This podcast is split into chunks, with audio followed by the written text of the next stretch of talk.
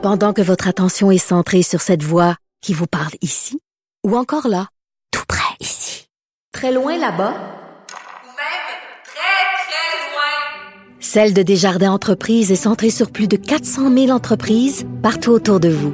Depuis plus de 120 ans, nos équipes dédiées accompagnent les entrepreneurs d'ici à chaque étape pour qu'ils puissent rester centrés sur ce qui compte, la croissance de leur entreprise.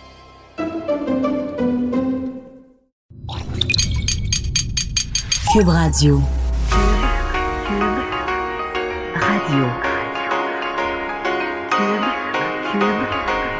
Radio. Le retour de Mario Dumont. Deux heures d'info. De 15 à 17. Il provoque et remet en question. Il démystifie le vrai du faux. Mario Dumont et Vincent Dessureau. Le retour de Mario Dumont. Bonjour tout le monde, bienvenue à l'émission. Bon début de semaine euh, sous le soleil. Euh, bonjour Vincent. Salut Mario. Qui est à Québec aujourd'hui, à l'ombre de ben oui. l'Assemblée nationale. Absolument. Ben là, a, en fait, je dirais pas à Londres parce qu'il y a un beau soleil. Il fait tellement beau aujourd'hui, c'est extraordinaire. Ouais, mais à Québec l'ombre- comme à Montréal et à l'ombre partout de ailleurs. l'Assemblée nationale quand même. Oui, oui, oui, effectivement. Oui, il fait très beau aujourd'hui, mais là, euh, c'est ça, hier, avant-hier, aujourd'hui, euh, des airs de printemps, mais euh, on, va, on, va, on va regoûter à l'hiver de cette semaine-là. hein. Ouais, ben là, quand même, donc aujourd'hui, il faut vraiment en profiter. Puis, je me souviens, la semaine dernière, tu disais, faut pas prendre ces journées-là comme étant vraiment un signe du printemps. Mais là, en fin de semaine, j'en ai profité. Bon, J'ai fait de la raquette samedi matin, dimanche matin, deux matins sur deux. Bon, tu Je vois. pensais que t'allais je- applaudir, tu vois. Ben, peut-être pas, parce que moi, j'ai des amis qui sont allés au Mont-Saint-Anne, et c'était tranquille en raison de, de, de l'incident de vendredi. Ah ouais? Des gens qui avaient peur, que, bon, vu que le, euh, peut-être peur des gondoles ou peur qu'il y ait juste euh, que ce soit fermé puis que ce soit compliqué. Mais finalement, ça a fait qu'il n'y avait pas grand monde. Je pense que ceux qui étaient là euh, en ont profité. Puis ils étaient avec une gang de, de, de Français qui faisait très peu de ski, mais il y a une pente très à pic au, au Mont-Saint-Anne où tu as une magnifique vue sur les, les, les montagnes et le fleuve. Et ils voulaient faire cette, cette montagne, cette, cette piste-là, même si ça leur euh, donnait la chienne, pardonne-moi l'expression, là, mais ils revenaient plein de neige parce qu'ils avaient fait la moitié de la piste sur le ventre. Mais au moins, ils disaient, ah, c'est fou, là. Ils disaient, je kiffe sur la vue. Donc, euh, les Français étaient très émerveillés en fin de semaine de, euh, du, du Québec, euh, chaud et confortable, mais ça ne durera pas. Euh, comme tu as, pu entendre. Mais là, on sait euh, plus trop qu'est-ce qu'on va avoir le mercredi. ben, hein. Ça dépend où ça. on est au Québec d'abord. Exact. Mais il y a quand même bon, un avertissement de tempête hivernale d'Environnement Canada pour euh, mercredi. Euh, et euh, fera ça pour le sud-ouest du Québec à partir de mercredi jusqu'à vendredi, là, plus à l'est. Et là, les quantités, ça varie pas mal. là. Ça- là, on parle encore d'un 15 cm, peut-être même jusqu'à 25 par endroit. À d'autres endroits, moins, vu que ça va changer en pluie très rapidement. Entre autres, pour Montréal, le sud de la province, ce sera euh, transition de pluie verglaçante, ce qui est toujours assez compliqué. Puis ensuite, de la pluie. Alors, euh, puis dans le nord-est américain, là, ce sera également problématique euh, dans le courant de la semaine. Puis ensuite, ça va refroidir autour de moins 7, moins 15, dépendamment où on est au, Québec. Mais aujourd'hui, il fait presque 10 à Montréal, 7 à Québec, un petit peu plus frais, mais dépendamment d'où on se trouve au Québec, c'est une journée exceptionnelle. Il faudra en profiter parce que ça durera pas. Bon. Euh, ben, juste un, un commentaire comme ça. On va reparler à Jean-Charles JC un peu plus tard, mais euh, le Canadien a pas. Pour les gens, si vous avez la nouvelle de Nate Thompson là, qui a été cédé aux Flyers de Philadelphie ce matin, c'est la dernière nouvelle. Là, 15 heures est passé. Puis à moi. Mais des fois, il faut attendre. Des fois, euh, s'il y a une transaction qui a été faite en 14h59, elle pourrait être annoncée quelques minutes après. Mais il n'y a pas l'air euh, pas l'air à s'être passé grand-chose dans les derniers instants. Donc, Marc Bergevin qui aura eu une journée relativement, euh, tranquille. Euh, moins tranquille euh, du côté euh, des Mohawks, hein? Oui, absolument, parce qu'il s'est passé beaucoup. de- euh, ça fait quand même euh, plusieurs jours maintenant qu'on est en attente de voir ce qui allait se passer avec les euh, euh, les blocus. Ça fait le blocus ferroviaire un peu partout à travers le Canada. Ben là, il y a eu un développement quand même important. On a vu que ce matin, la police provinciale de l'Ontario finalement est intervenue pour mettre fin au blocus là, des Mohawks à, à Tiendinaga en Ontario. Vraiment, c'est un coin qui est qui est vraiment très important. C'est le point central qui posait problème pour les trains au Canada. Alors plusieurs dizaines de policiers qui sont intervenus pour mettre fin au campement. Quelques arrestations, euh, quelques résistances, mais somme toute, Mais ça n'a pas été. bien euh, c'est ça, ça n'a pas été terriblement violent, là. dire, non, ben on s'attendait peut-être, en tout cas, c'est peut-être mon, mon- ma vision, mais je m'attendais vraiment à ce qu'il y ait un, face-à-face ou euh, une intervention un peu plus intense. Ça s'est fait plutôt calmement, discussion pour la plupart. Il y a eu quelques, effectivement, résistances, des gens qui ont été arrêtés, qui ont été placés dans une fourgonnette. On pouvait les entendre chanter, frapper à l'intérieur de la fourgonnette, là, mais c'est à peu près tout. Les autres ont quitté même en, en discutant avec les policiers. Alors, ça s'est fait, somme toute, dans un calme assez relatif. Et là, ben, c'est la suite des choses. Euh, bon, il y a eu rencontre euh, à Ottawa, premier ministre Justin Trudeau qui rencontrait encore là ses ministres, là, sa, sa cellule de crise qui s'occupe de, euh, de la situation pour essayer de faire le point. Encore là, du gouvernement fédéral, pas encore beaucoup de, de, de détails précis sur ce qui s'en vient, disant qu'on travaillait fort et qu'on était en communication avec tout le monde et avec les, les provinces. Il y a eu manifestation à Ottawa aussi, quelques centaines de manifestants. Mais au Québec aussi, là, on retrouve des, euh, des, des réactions. La route 344 qui est actuellement bloquée par des manifestants, euh, donc moi, Kakanès-Attaqué, près d'Oka. On voit là dé- déployer une, une, une- une banderole.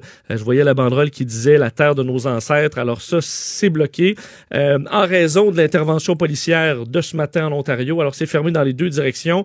Le Transport Québec vous fait dévier là, par différents rangs du coin. Alors ça circule, mais évidemment, ce sera plus compliqué. Euh, et euh, également le pont Mercier. C'était d'ailleurs, c'était en ondes à ce, moment-là à LCN, des manifestants qui ont stoppé la Ouais, à un circulation certain pendant point, on près 10 pensait, que c'était, on pensait que c'était fait, là, qu'il, qu'il allait bloquer le pont Mercier d'une façon définitive, mais finalement, c'est pas ça. Ils ont, ils ont fait une espèce de. tu de, de retenue, là, comme quand des véhicules vont très lentement, puis gardent les véhicules, les autres derrière eux, puis ils ont arrêté complètement, Exact. puis ils sont ça, partis. ça montre comme très clairement qu'ils peuvent peut- le faire. ouais, je pense que c'était ça le message. c'est on pourrait bloquer le pont Mercier. Et c'est d'ailleurs ce qu'il dit, en fait, Kenneth Deere, le, le secrétaire de la nation Mohawk de Kanawake, qui disait euh, on ne ferme pas la porte à d'autres moyens ou à, à bloquer le pont au complet, disant qu'on allait être- qu'on n'allait pas donner le- le- les, actions d'avance aux médias. Alors, euh, on verra. Euh, alors que, entre autres, à Kenneth attaqué le grand chef euh, euh, Serge Simon, qui a indiqué un petit peu plus tôt aujourd'hui qu'il évacuait le conseil de bande parce que des manifestants s'y dirigeaient. Alors, on sait que c'est une situation encore, encore très tendue à Kanesatake. Bon. Et on va peut-être euh, voir d'ici la fin de l'émission d'autres développements. On va garder un œil sur, euh, sur tout ça. Euh, Monsieur Trudeau, qui n'aura pas à prendre finalement cette décision très, très difficile concernant Tech Frontier. Euh, bon, le projet, le projet est retiré pour l'instant par le promoteur, mais disons que ça, si ce problème-là est réglé, qu'il n'y aura pas de décision difficile à prendre, euh, son problème de relation avec l'Alberta, lui, n'est pas réglé. Là. Non, c'est ça. Est-ce qu'il était soulagé, selon toi, ou au contraire, Oui. ça complique, euh, Ah, ouais, ça ouais. donne des arguments quand même à l'opposition? Oui, je comprends, mais euh, ah ouais, ouais, je te jure là, écoute, OK, il est content. c'était non, mais c'était une décision impossible à prendre là, pour son conseil des ministres, parce que je, sais qu'il y a des gens qui peuvent dire au Québec, ben voyons, tu sais, si tu penses que tout projet de sable bitumineux est un désastre écologique puis une hérésie, ben tu peux pas entendre cette phrase-là, mais mettons que tu, tu considères qu'il faut consommer du pétrole pendant encore quelques années parce qu'il y a des véhicules, ben je veux dire, on nous disait, en matière de sable bitumineux, c'est le, c'est le 2.0. là. Tu sais, C'est la nouvelle façon de faire, euh, c'est moins polluant, etc., etc. Donc, ça avait l'appui de 14 communautés autochtones. Sais, le projet, là, il avait passé toutes les étapes réglementaires, il était comme parfait. À part que c'est c'est des sables bitumineux, mais... Donc, euh, bon, euh, j'ai l'impression que pour M. Trudeau, dire non, là, il savait pas quel argument, sur quel argument s'appuyer. Puis dire oui, ben je veux dire, c'est un et un font deux, là. Tu te dis oui un projet de sable bitumineux dans le milieu environnemental, t'imagines-tu ce que ça te fait comme, euh, comme revue de presse, là? Oui, parce qu'on voit que ce sera pas pris avec nuance par des groupes environnementaux. Là. Euh, si- s'il y avait eu, euh, s'il y avait accepté effectivement. Euh, ben, on rappelait que donc Tech Resources a, annoncé, c'était hier soir, là, que le méga projet, euh, ben on le, on le mettait de côté. Euh, on retire donc la demande d'approbation qui était sur le comptoir, sur le bureau de Justin Trudeau depuis un certain moment. Euh, ce qu'on, qu'on peut euh, lire là, de, de, de- de- du président et chef de la direction de Tech, Don Liddy, dit les marchés financiers mondiaux changent rapidement. Les investisseurs ainsi que les clients recherchent de plus en plus d'endroits où les cadres en place réconcilient le développement des ressources et les changements climatiques afin de produire le produit le plus propre possible. Malheureusement, cela n'existe pas ici. Euh, alors, on sait, là, c'est un projet, une initiative de 20 milliards de dollars qui avait été approuvé euh, par euh, les, les, bon, les autorités réglementaires, mais on attendait le feu vert de Justin Trudeau. Évidemment, oui, du côté des Verts, euh, c'est, c'est, vu comme étant très positif. Évidemment, pour Andrew Scheer et les conservateurs, ben, c'est un signe de grande faiblesse. il, Andrew Scheer a publié un communiqué, là, bon, qui a questionné également le, le, premier ministre Justin Trudeau, disant que son, son, son faible leadership amenait là, de l'agitation politique et que ça coûtait maintenant un projet énergétique de 70 milliards, euh, que euh, la faiblesse et la peur de M. Trudeau face à son caucus de gauche et à des activistes radicaux l'ont forcé à annuler ce projet par des retards et des changements continus aux conditions, euh, disant que cette faiblesse là, indique aux entreprises partout au Canada que la primauté du droit ne sera pas respectée, que les injonctions judiciaires ne seront pas appliquées et que les projets majeurs ne peuvent être réalisés au Canada. Alors, du moins, il n'était pas très content aujourd'hui, Andrew Scheer. Bon. Ça, c'est une version des faits, un peu, un peu euh, exagérée de M. Scheer. Mais c'est vrai que moi, je trouve que ça lance quand même le message, là, quand tu vois Tech Frontier abandonné, ça lance quand même le message euh, est-ce que les projets vont encore être possibles dans l'Ouest canadien? Là? Ou est-ce qu'eux autres, ils sont pas en train de voir leur industrie comme un un déclin à court hmm. terme. Euh. Parce que est-ce que ça peut éventuellement s'étendre sur des projets qui sont pas nécessairement de sable bitumineux, mais des projets miniers, euh, des projets qui sont pas ben, nécessairement les plus verts, mais qui sont moins hmm. symboliques comme le, que les, les, fameux sables bitumineux, mais ça peut peut-être refroidir hmm. une entreprise d'investir dans le Nord. Oui, mais dans le cas des sables bitumineux, il faut quand même tout dire. Le projet a été abandonné probablement parce que il, était plus rentable avec le, prix actuel du baril de pétrole sais, quand le projet a été pensé, le baril de pétrole était rendu à 80, 90 dollars. Euh, on pensait qu'il s'en allait vers plus. Mais là, avec le prix du baril de pétrole euh, en bas de 60, t'as plus de. Je pense plus que tu es capable de bâtir un modèle d'affaires où ça vaut la peine d'exploiter ça. On aurait été plus tenace euh, avec un baril à 120 dollars. Ouais, d'après moi. Euh, on revient sur l'histoire de cette euh, jeune femme euh, travailleuse du sexe qui été assassinée à Québec. ben, Galaisé maintenant est accusée de meurtre prémédité. Oui, quand même un développement important dans ce, dossier extrêmement suivi. Eustachio Galézé, qui est désormais accusé de meurtre au premier degré de Marilyn Lévesque le 22 janvier dernier euh, à Sainte-Foy. Donc, euh, c'est tombé euh, tout ça en fin d'avant-midi aujourd'hui au Palais de justice de Québec. on va donc remplacer l'ancienne accusation de meurtre au deuxième degré qui, avait été déposée précédemment par la couronne. Pourquoi? Ben, c'est simple. Au début, on, on, on avait assez de, de, de preuves pour aller de l'avant avec une accusation de meurtre au deuxième degré mais visiblement, il y a de nouveaux éléments d'enquête qu'on ne connaît pas, mais qui laissent présager que euh, ce meurtre était planifié par l'accusé. On sait que le service de police de la Ville de Québec a fait un, euh, un, appel là, à témoins avec un poste de commandement qui s'est stationné dans le parc Victoria le 5 février dernier. Est-ce qu'il y a des informations qui sont arrivées euh, de ce côté-là? Peut-être le cellulaire au sol. On va peut-être retrouver des, certains plans ou des indices qui portent à croire que Stachio Galézé était, était prêt pour à commettre un meurtre. Alors, évidemment, ça change quand même beaucoup la sentence possible. Il y a quand même 15 ans de différence dans euh, la, période sans possibilité de libération conditionnelle. Coupable au premier degré, c'est simple, c'est sans possibilité de libération conditionnelle avant 25 ans, donc prison à vie. Et euh, tandis qu'au deuxième degré, c'est 10 ans. Alors, c'est quand même effectivement un développement important. Il lui est interdit à Galézé de communiquer avec la famille, évidemment, de, euh, de Marilyn Lévesque, mais aux autres personnes qui sont liées à cette affaire sera de retour euh, au Palais de justice de Québec euh, jeudi. Semble-t-il qu'il était, bon, il était présent, mais très... fait peu de réactions, là, assez de marbre devant ce qui se passe devant lui. Alors, développement important dans sa cause le COVID-19, euh, le coronavirus euh, qui a repris. C'est un peu. c'est un peu des scénarios qu'on espérait ne jamais voir. on se disait, on va réussir à le contenir en Chine, ça semblait être le cas. Euh, et on espérait qu'il n'y ait jamais d'éclosion dans d'autres pays, d'autres pays, ce qu'on craignait. Et là, tout à coup, ça part, même dans trois pays plutôt qu'un, la Corée du Sud, l'Italie, l'Iran. Et euh, là, on se demande est-ce qu'on n'est pas euh, proche d'une d'une deuxième vague et peut-être de, l'appellation de pandémie. Ouais, est-ce que c'est un soubresaut ou est-ce qu'on est vraiment là en train de perdre le contrôle? C'est, euh, l'incertitude là, dans le cas du COVID-19, le, le nouveau coronavirus.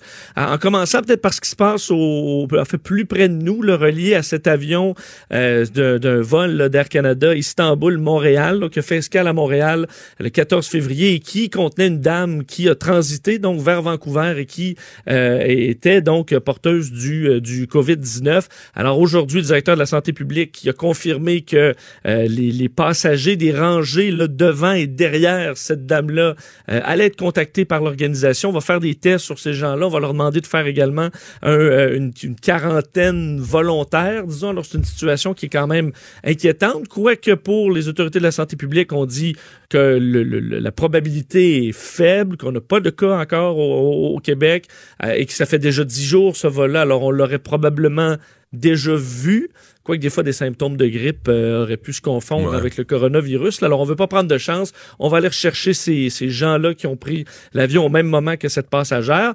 Euh, le Canada en entier est quand même de- de- en mode de préparation pour une propagation du coronavirus. C'est ce que dit aujourd'hui l'adminis- l'administratrice en chef de la santé publique au Canada, Dr. Theresa Tam.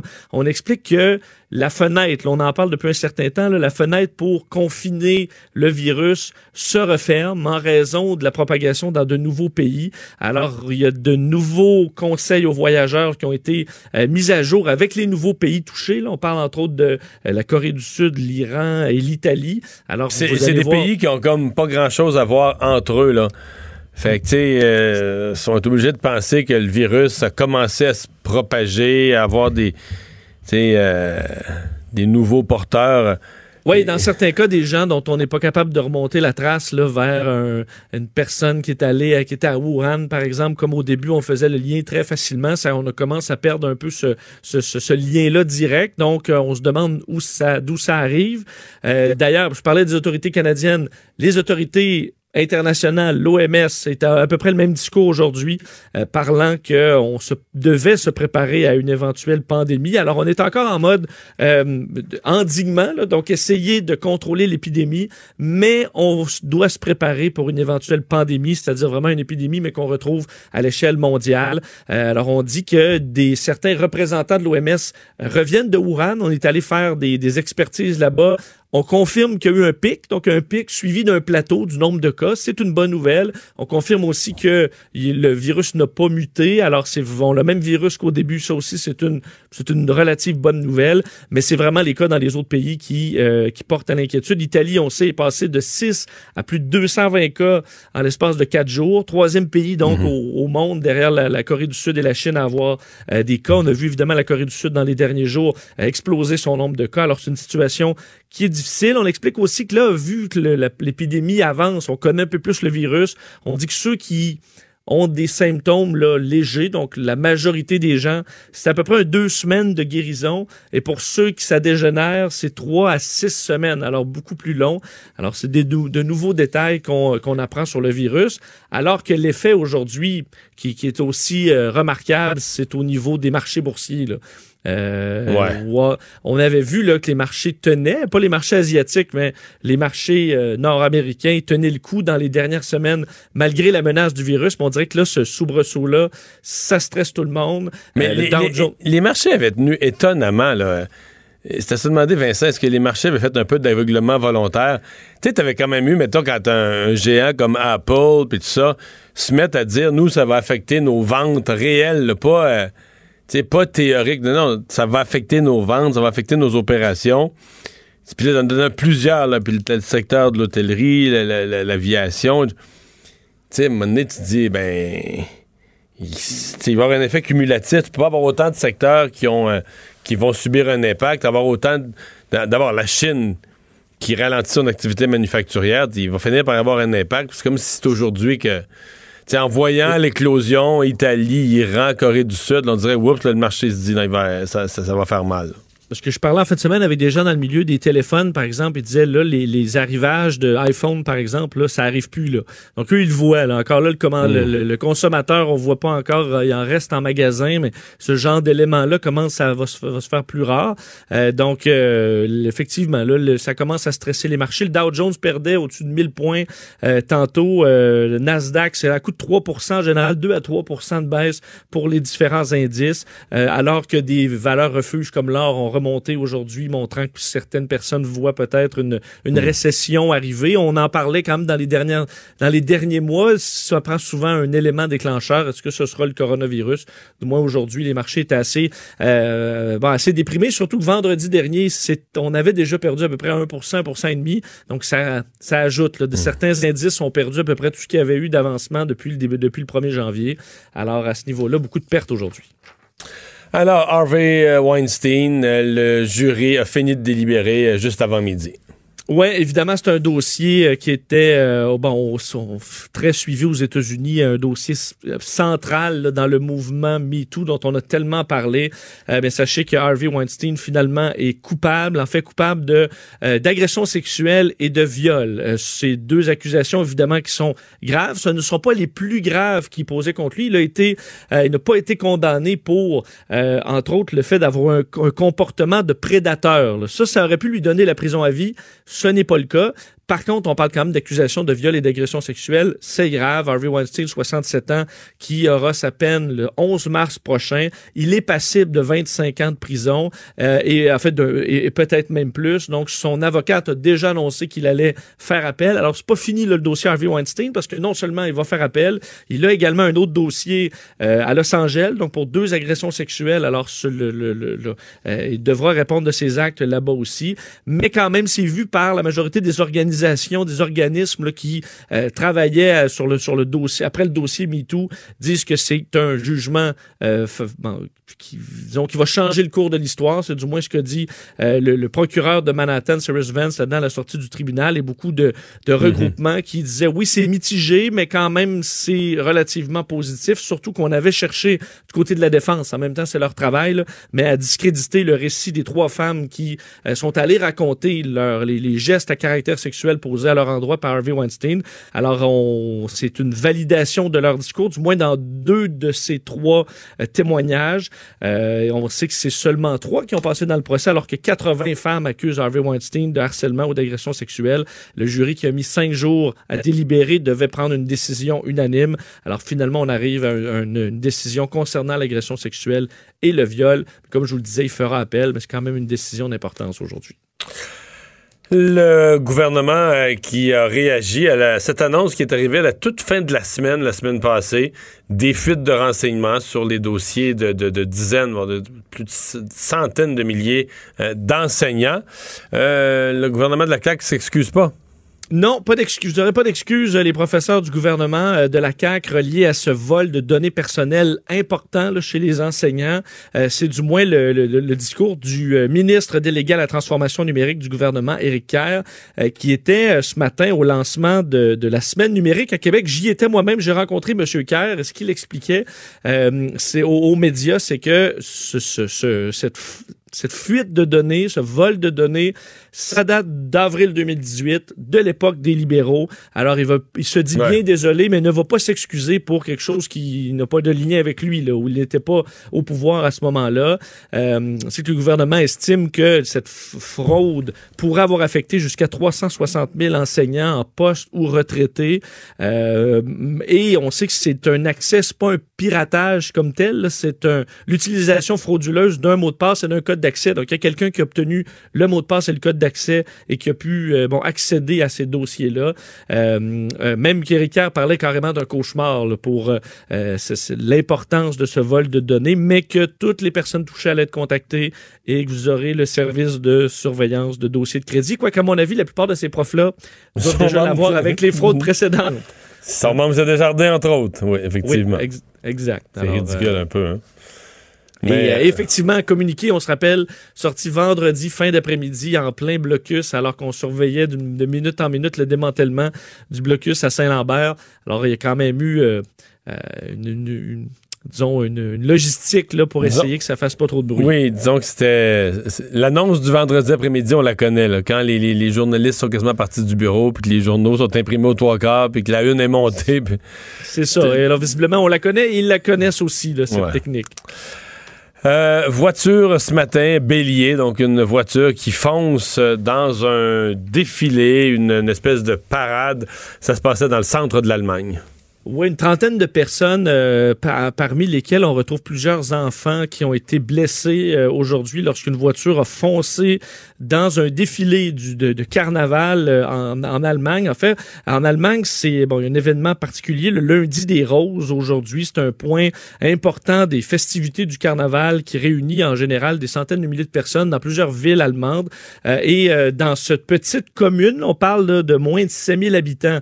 Un conducteur visiblement en état d'ébri- d'ébriété avancé dans euh, son véhicule le Mercedes qui a foncé dans la foule, euh, blessant donc plusieurs personnes. Puis tu parles dans certains cas de blessures euh, très graves. Le conducteur, un Allemand de 29 ans, est originaire de l'endroit. On ignore ses motifs, mais selon certains témoins, il semblait viser les enfants. Alors c'est le côté terrible de cette histoire-là. Beaucoup d'enfants blessés.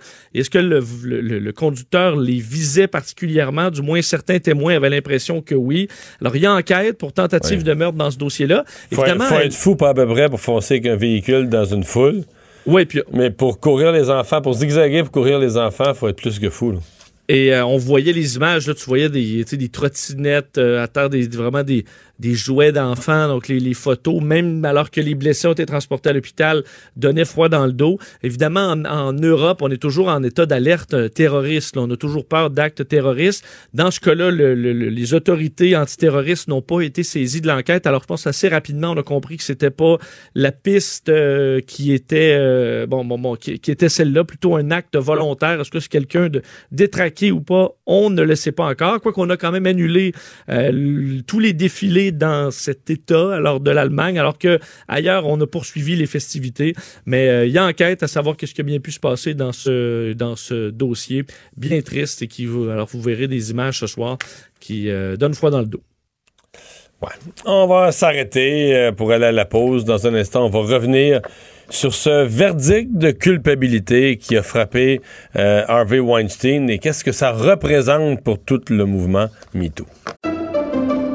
Pendant que votre attention est centrée sur vos urgences du matin, vos réunions d'affaires du midi, votre retour à la maison ou votre emploi du soir, celle de Desjardins Entreprises est centrée sur plus de 400 000 entreprises à toute heure du jour. Grâce à notre connaissance des secteurs d'activité et à notre accompagnement spécialisé, nous aidons les entrepreneurs à relever chaque défi pour qu'ils puissent rester centrés sur ce qui compte, le développement de leur entreprise.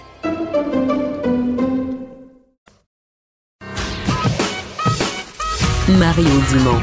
Il s'intéresse aux vraies préoccupations des Québécois. La santé, la politique, l'économie. Le retour de Mario Dumont. La politique, autrement dit. Alors, le jury a délibéré un bon bout de temps, euh, dur virer ça de tous les côtés, mais euh, juste avant midi aujourd'hui, on a eu euh, on a eu un verdict au procès euh, d'Harvey Weinstein, donc qui est euh, jugé coupable sur deux des chefs d'accusation. En fait, c'est le plus grave là, où il est où il n'a pas été jugé coupable, mais il a été jugé coupable de deux des chefs d'accusation. On va en parler tout de suite avec Maître Sophie Gagnon, qui est directrice générale de Jury Pop. Bonjour, Maître Gagnon. Bonjour. Et pour quiconque s'est impliqué euh, dans tous les procès de, de- d'agression sexuelle, celui-là était d'une rare symbolique, hein? Vous avez absolument raison. Je pense qu'il y a eu des centaines de milliers de personnes partout sur la planète aujourd'hui qui ont euh, qui ont arrêté de retenir leur souffle après les cinq jours de délibération du jury. Ouais. Euh, bon, il y a quand même des gens qui disaient ah il va s'en sortir euh, sais, bon avait remis en question la crédibilité des témoins euh, les contacts que c'est que, que, que ces présumées victimes les contacts qu'elles avaient eu avec lui après etc etc Euh, ça, ça signifie quoi le, quand même un double verdict de culpabilité? Ben, vous avez mis le doigt, M. Dumont, sur un des enjeux les plus compliqués du dossier qui avait été monté contre Harvey Weinstein. Euh, C'était la question de savoir si deux femmes euh, pouvaient prétendre avoir été agressées sexuellement par M. Weinstein et par après avoir continué non seulement à maintenir des contacts avec lui, mais aussi à avoir des relations sexuelles consensuelles.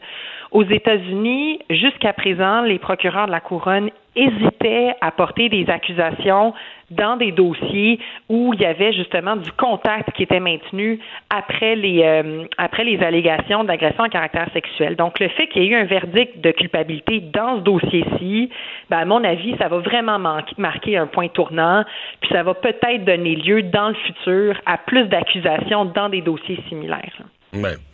Bon, remarquez, il va aller, euh, il semble assez évident qu'il va aller en, appel, que c'est pas, que c'est pas fini. Euh, la, troisième, je sais que c'est pas, c'est pas le même genre d'accusation qu'on a nous au, euh, au, Québec, au Canada, dans notre code criminel, mais celui de, prédateur ou d'un comportement de prédateur sexuel, ça, on, on l'a pas, pas condamné pour ça. Non, effectivement, il n'a pas été reconnu coupable de, euh, la question de, d'agression sexuelle de nature de la prédation. Euh, c'était effectivement le crime plus, plus violent, c'était passible de prison à vie. Euh, et puis pour des raisons qu'on ne connaîtra pas, parce que les délibérations du jury sont confidentielles, c'est à clos, ben effectivement, M. Weinstein n'a pas été trouvé coupable de ce chef d'accusation-là. Mm-hmm. Le, vous, avez, suivi parce que il y a quand même un parallèle à faire. Je sais que vous avez suivi, Jury Pop, d'assez près le procès euh, Éric Salvaille. Et euh, j'écoute les réactions du public, puis bon, tout le monde reconnaît que la justice est la justice et que un témoin peut être contre, même peut et doit être contre-interrogé. On doit tester la solidité de sa version des faits. Ça fait partie du processus judiciaire. Mais dès qu'on est en matière sexuelle, on a quand même toujours l'impression que c'est la victime qui a choisi de dénoncer qui passe un mauvais quart d'heure. L'avez-vous vu, et vécu comme ça, dans le cas Weinstein comme dans le cas de Salvaille? Dans le cas de Harvey Weinstein, euh, le contre-interrogatoire a été euh, d'une intensité euh, assez difficilement comparable à, celle de, de M. Salvaille, en ce sens qu'il y, a une des plaignantes qui a fait une attaque de panique après son contre-interrogatoire. Ça a duré vraiment des heures et des heures. Non, je comprends. Mais, mais l'avocat, l'avocat d'Éric Salvaille a quand même donné un, bon show. Les journalistes qui étaient présents ont trouvé que le, la présumée victime s'est faite fait brasser. Oui, vous avez raison. Puis je vous dirais que ce qu'on constate, c'est que euh, le système de justice euh, n'existe pas en vase clos. Le système de justice continue de reproduire euh, des mythes que la société véhicule à l'égard des personnes qui dénoncent des agressions à caractère sexuel. Puis un des mythes qui persiste à l'égard des hommes qui dénoncent des agressions sexuelles, c'est qu'un homme, ben franchement, ça aurait dû se défendre parce qu'un homme c'est fort. Puis euh, tu sais, s'il se fait agresser, ben il a juste à, à, à donner un coup puis à se défendre. Mais ce mythe-là euh, ça a fait partie de la stratégie de contre-interrogatoire de l'avocat d'Éric Salvaille. Il lui a dit, ben tu sais, Monsieur euh, Duguay, pourquoi est-ce que vous n'avez pas donné un coup entre les jambes de Monsieur Salvaille? Pourquoi est-ce que vous n'êtes pas reviré de bord? On a reproché aux plaignants de ne pas s'être suffisamment défendu. Euh, puis vous avez raison qu'il y a des préjugés comme ça aussi qui ont guidé le contre-interrogatoire des plaignantes dans le dossier de Harvey Weinstein. Puis, euh, ben, ce qui vous dit quoi? Un accusé a droit à une défense pleine et entière, puis le contre-interrogatoire, ça, ça en fait partie. Là. Mhm. Mais c'est ça, ça. Quelqu'un qui, regarde ça, quelqu'un de fragile, quelqu'un qui est d'une nature fragile, puis qui a vécu une agression, revirait ça de toutes les barres, ça l'amène à prendre la décision ah, je veux pas euh, je veux pas passer à travers ça, je veux pas vivre ça, je veux pas avoir mes mœurs questionnées sur la place publique, je porterai pas plainte. ça, ça conduit à ça. Bien, deux choses, M. Dumont. Euh, premièrement, c'est toujours important de répéter que il euh, y a personne qui va forcer une, une, survivante, une personne victime à porter plainte parce que vous avez raison, c'est difficile, puis c'est pas pour tout le monde. Maintenant, cela étant dit, euh, les contre-interrogatoires dans des accusations d'agression sexuelle, c'est quand même euh, réglementé. Ben, premièrement, il y a le procureur de la couronne qui accompagne la personne victime, euh, qui la prépare à son contre-interrogatoire. Il y a aussi des intervenants psychosociaux qui peuvent être présents pour l'accompagner. Puis ensuite, l'avocat de la défense peut pas poser des questions sur tout et n'importe quoi.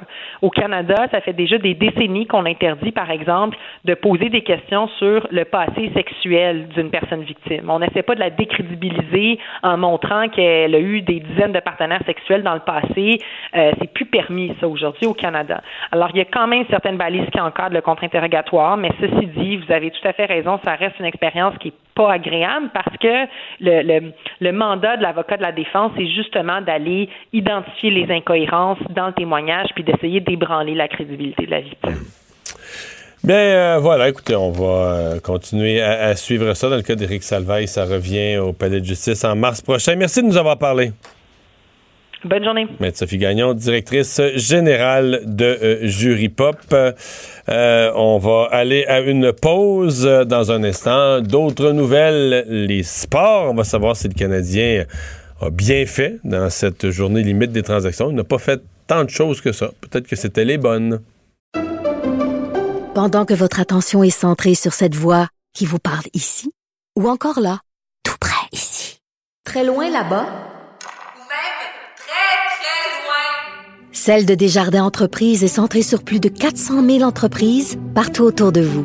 Depuis plus de 120 ans, nos équipes dédiées accompagnent les entrepreneurs d'ici à chaque étape pour qu'ils puissent rester centrés sur ce qui compte, la croissance de leur entreprise.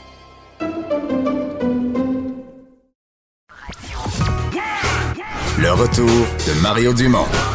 Pour nous rejoindre en studio. Studio à commercial cube.radio. Appelez ou textez. 187 Cube Radio. 1877 827 2346. Ah, c'est maintenant l'heure de parler culture. Bonjour Anaïs. Bonjour, bonjour. J'ai assisté à ça en direct hier soir, euh, le retour de Suzy Villeneuve. Euh, nonobstant tout le reste, là. Vas-y.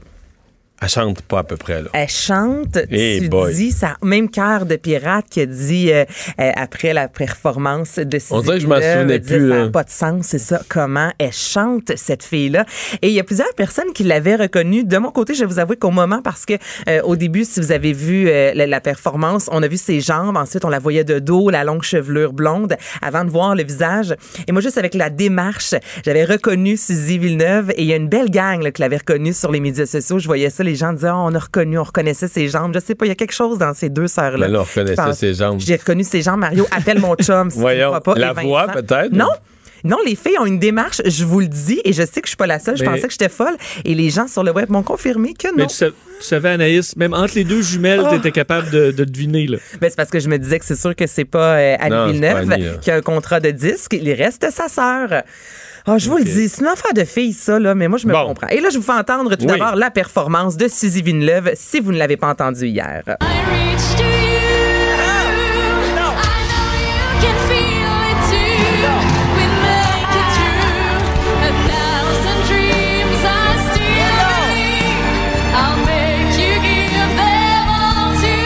C'est les coachs que vous entendez derrière euh, Ah ouais. voir Suzy Villeneuve capoter littéralement Garou qui a tout fait pour l'avoir dans son équipe et il a réussi finalement euh, à la convaincre. Et ce matin, j'ai jasé avec euh, Suzy Villeneuve qui avait dormi un beau gros 2-3 heures, Ah je oui? dirais. Mais parce que, tu sais, vous le savez, c'est tourné à l'avance. hein. Ça a été tourné euh, à la fin du mois de novembre, début décembre, les auditions à l'aveugle. Fait qu'elle, elle savait ce qu'elle Elle, arrivait elle hier le savait. soir. Elle ne pouvait pas en parler à personne. doit tellement être évidemment. dur. Ça doit être très, vraiment, vraiment difficile. Et justement, il me disait que ce matin, a plusieurs de ses amis, tu sais, qui l'ont texté. Et là, évidemment, bon, elle n'a pas dormi longtemps parce que ce matin, elle était de passage à Salut Bonjour. Et justement, hier, elle écoutait ça avec ses proches parce qu'elle avait, je vous dirais, euh, oublié le trois quarts de ce qui s'était produit durant l'audition. malgré l'expérience que tu as, rendu là, il n'y a rien qui compte. C'est- C'est toi en tant qu'humain, comment toi tu vas vivre l'expérience, mais l'intensité avec laquelle c'est joué initialement, en fait, dans, dans laquelle on est positionné, c'est-à-dire on est en retrait un peu, on est dans une loge, on attend notre tour et ensuite on ouvre les portes, on marche, on fait ça, pendant, on chante pendant deux minutes, les coachs nous parlent, et ensuite, on fait une, entrevue avec Charles et c'est complet. C'est d'une intensité, ce cinq minutes, qui est difficilement explicable en mots.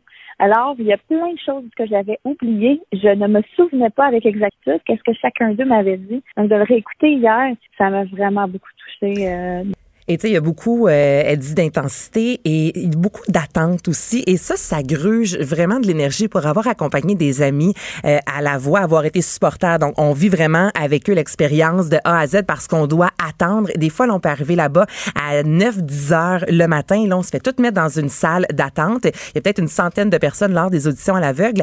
Et ça se peut que ton audition soit aux alentours de 21h, 22h le soir. Donc, on ne sait pas là, combien de temps que la personne a Faut que tu attendu. gardes ton énergie. Faut que tu gardes Faut ton tu énergie. restes, euh, Faut que tu restes vraiment réveillé. Faut que tu restes focus et en même temps, ça gruge de l'énergie. Ouais. Donc, c'est extrêmement exigeant pour ces gens-là. Mais là, elle devient. euh, D'abord, euh, je pense que c'est une fille qui a une image favorable du public. Mm-hmm. C'est une fille sympathique, assez, je dirais, grounded, euh, qui chante comme ça, devient une concurrente redoutable tout de suite, là. Et toute une, honnêtement. Pour aller jusqu'à la fin, là. Il y a plein de. On sait jamais, sais, c'est- imprévisible. Il va y en avoir, d'autres bons, c'est imprévisible qui va gagner. Mais il me semble que c'est dur d'imaginer qu'elle débarque tout de suite, elle, là. là. C'est très dur à imaginer au même titre que lorsque Ludovic Bourgeois est entré dans l'aventure, c'était difficile d'imaginer qu'elle allait sortir et ce rapidement. Et là, moi, je lui ai demandé comment les gens ont réagi parce que lorsqu'elle a fait les auditions, euh, elle était à côté de monsieur et madame tout le monde qui tentaient de faire les auditions. Je me disais, est-ce que les gens te reconnaissaient? Est-ce que ça établissait un climat un peu austère? Est-ce qu'on était gêné, mal à l'aise ou au contraire, on était content de le voir sur place? En fait, on est tous dans la même position quand on est euh, des participants. Donc, et c'est ça que j'ai ressenti aussi des gens autour parce qu'il y en a de tous les âges. Il y en a qui m'avaient jamais vu de leur vie. C'est vraiment parfait. Euh, pour d'autres, ils euh, connaissaient le parcours, mais ça n'empêchait pas le contact. Ça n'a, ça n'a pas empêché. J'ai pas senti d'inconfort ou de. j'ai vraiment senti qu'on était tous euh, côte à côte en fait. Comme je vous disais, vu que ça a été enregistré euh, quelques mois à l'avance, moi, personnellement, il me semble à certains moments, je suis quelqu'un qui doute beaucoup dans la vie, mais je me dis, tu as sûrement une ou deux remises en question. Tu sais, une fois que c'est fait, à savoir qu'est-ce que les médias euh, vont dire, est-ce que les gens vont m'aimer, est-ce qu'on va m'encourager, ou on en a vu passer des commentaires plus négatifs disant, mais voyons donc, elle a juste à faire un album, elle a des contacts. Je tiens à mentionner que ça fait quand même 17 ans que Star Academy... euh, Ça fait 17 ans. ça, ça, ça nous rajeunit pas, hein? Ça fait, dix- ça fait 17 ans, ouais. Alors, je lui ai demandé, est-ce que durant, euh, depuis le début de l'aventure, tu as eu un doute? Elle a commencé par me répondre non, et voici sa deuxième réponse. Un mince doute, oui, je, je vais être honnête avec toi, j'ai ressenti ça euh, juste juste avant d'enregistrer l'audition à l'aveugle. En rentrant dans le studio, je me suis assise, puis là, il y avait tous les participants, puis là, je me disais, my God, là, j'avais mal au ventre. Tout ça, là, ça a duré quelques secondes à peine. Sans même que je sache, il y a une demoiselle qui est arrivée devant moi, je ne la connais pas d'ailleurs, je l'ai jamais revue. Regardez, puis elle m'a dit, mais je suis tellement contente que tu participes. Elle dit, t'as tellement ta place là. Fait que j'ai dit, ben voyons donc, elle est- elle est drôle, elle vient, elle vient répondre à ma question. C'est les signes de la vie. Ouais. Elle a eu un signe de cette Mais- jeune fille qu'on salue. Mais tu sais, c'était aussi vrai pour d'autres. là. C'est pas la première qui fait ça. C'est que quand tu as déjà eu n'importe quoi comme une carrière ou quelque chose de public, c'est sûr que tu te mets en danger. Là. Ben, tu te mets en danger parce que si les si gens personne ne se se retourne, là, retournent je pas, veux dire, il y a- il y, a toutes sortes de monde. Là, je veux dire, la, la- la boulangère est venue chanter, puis euh, un jeune de 16 ans, puis tout un chacun, puis là, tout le monde s'est ben, tout le monde se sont retournés.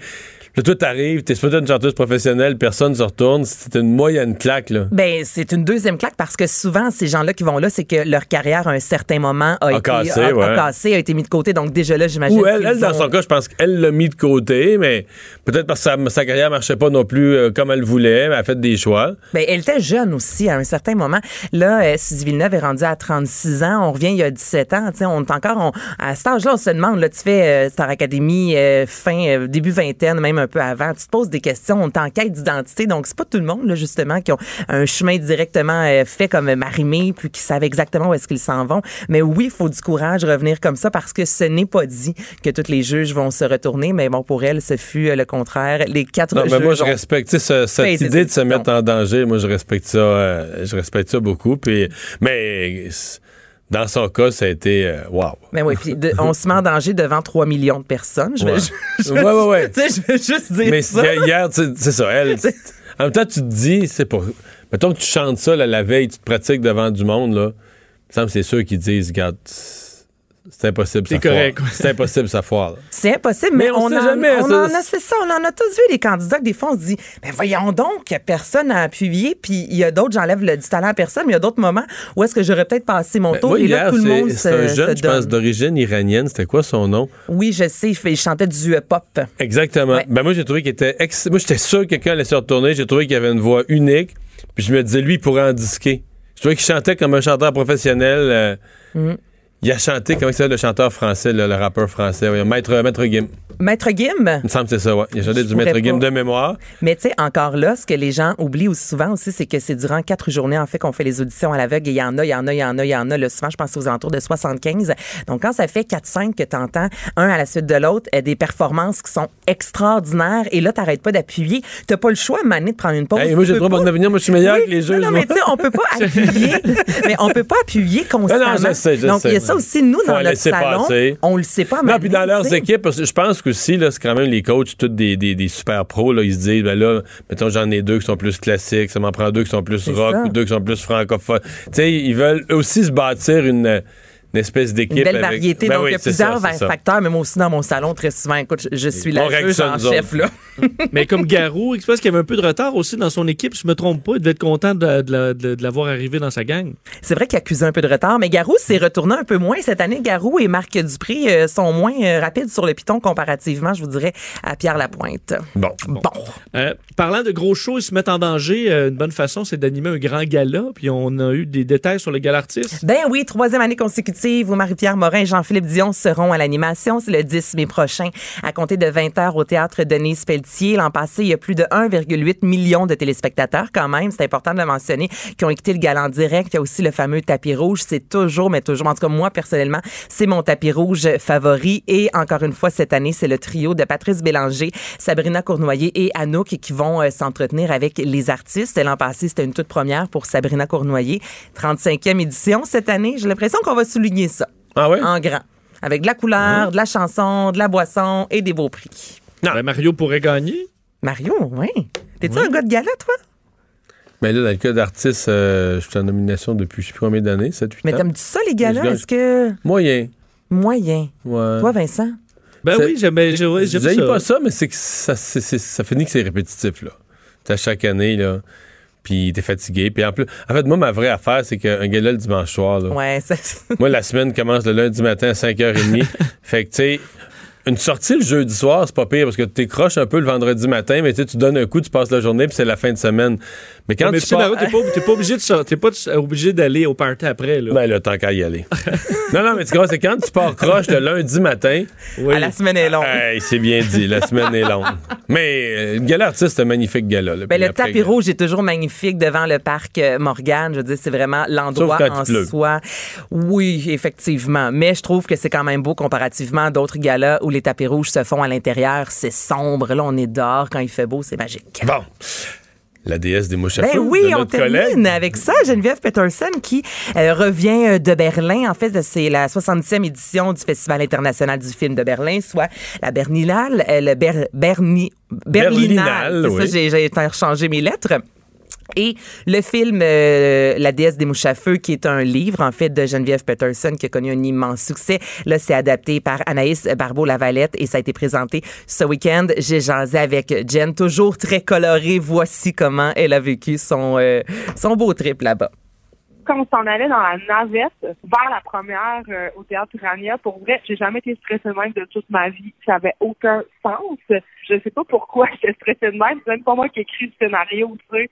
Mais comme c'est mon histoire à moi puis c'est mon livre, on dirait que c'est tellement personnel, j'avais comme l'impression de, je sais pas, quand la représentation s'est terminée, qu'on a eu l'accueil du public, j'étais vraiment soulagée. Puis c'est drôle parce que les, Allemands, ils sont très réservés.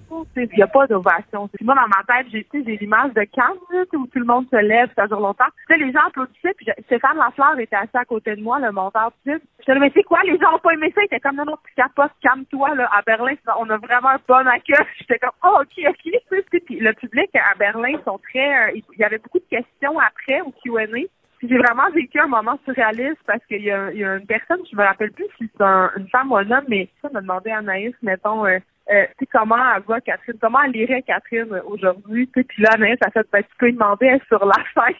Là, j'étais comme, oh là là, J'étais vraiment sous le spotlight. Et je voudrais que Catherine va bien, qui est en fait euh, Geneviève Peterson. Juste cette année, elle a remporté encore euh, un prix la semaine dernière avec une BD, le film Fabuleuse et le film La déesse des mouches à feu. Donc, je peux vous confirmer que Geneviève Peterson va extrêmement bien. J'ai vraiment hâte de voir ce film-là qui raconte l'histoire de Catherine qui a 16 ans, qui est à Chicoutimi. Et là, on suit euh, vraiment une adolescente dans les années 90 avec le, grunge, euh, la drogue, l'alcool, les parties. J'ai aussi très, très hâte de voir Caroline Néron. Un beau retour à l'écran pour elle qui fait le rôle d'une mère un peu euh, amochée euh, sur les bars.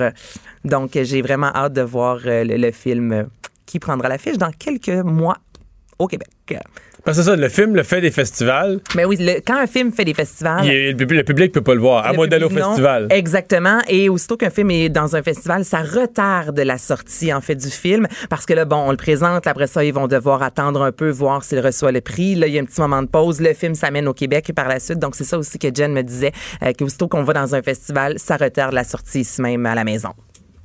Merci Anaïs. Bienvenue. On va parler dans quelques instants à JC, Vincent, mais là, euh, il y a notre collègue Renaud Lavoie. Il, il y a peut-être quelque chose qui serait resté du Canadien. Écoute, il y a du mystère. Le collègue Renaud Lavoie a écrit il y a quelques minutes sur Twitter qu'ils attendaient des nouvelles du Canadien. D'une genre de peut-être transaction qui serait survenue. De dernière heure. là. Ben, genre à 14h59 et 30 secondes, puis avant de l'annoncer puis de mettre tout ça sur papier, tu comprends, faut être bien sûr. Mais euh, je sais pas, euh, je sais pas si vraiment, il semble pas y avoir beaucoup d'autres sources que Renault Lavoie. Donc, est-ce que c'est juste une une nervosité de dernier euh, de dernier moment ou bien est-ce que c'est euh, est-ce que vraiment il est arrivé Mais- quelque chose au dernier à la dernière minute? Est-ce que ça touche des joueurs importants? Parce qu'à date, c'était pas la grosse affaire le matin.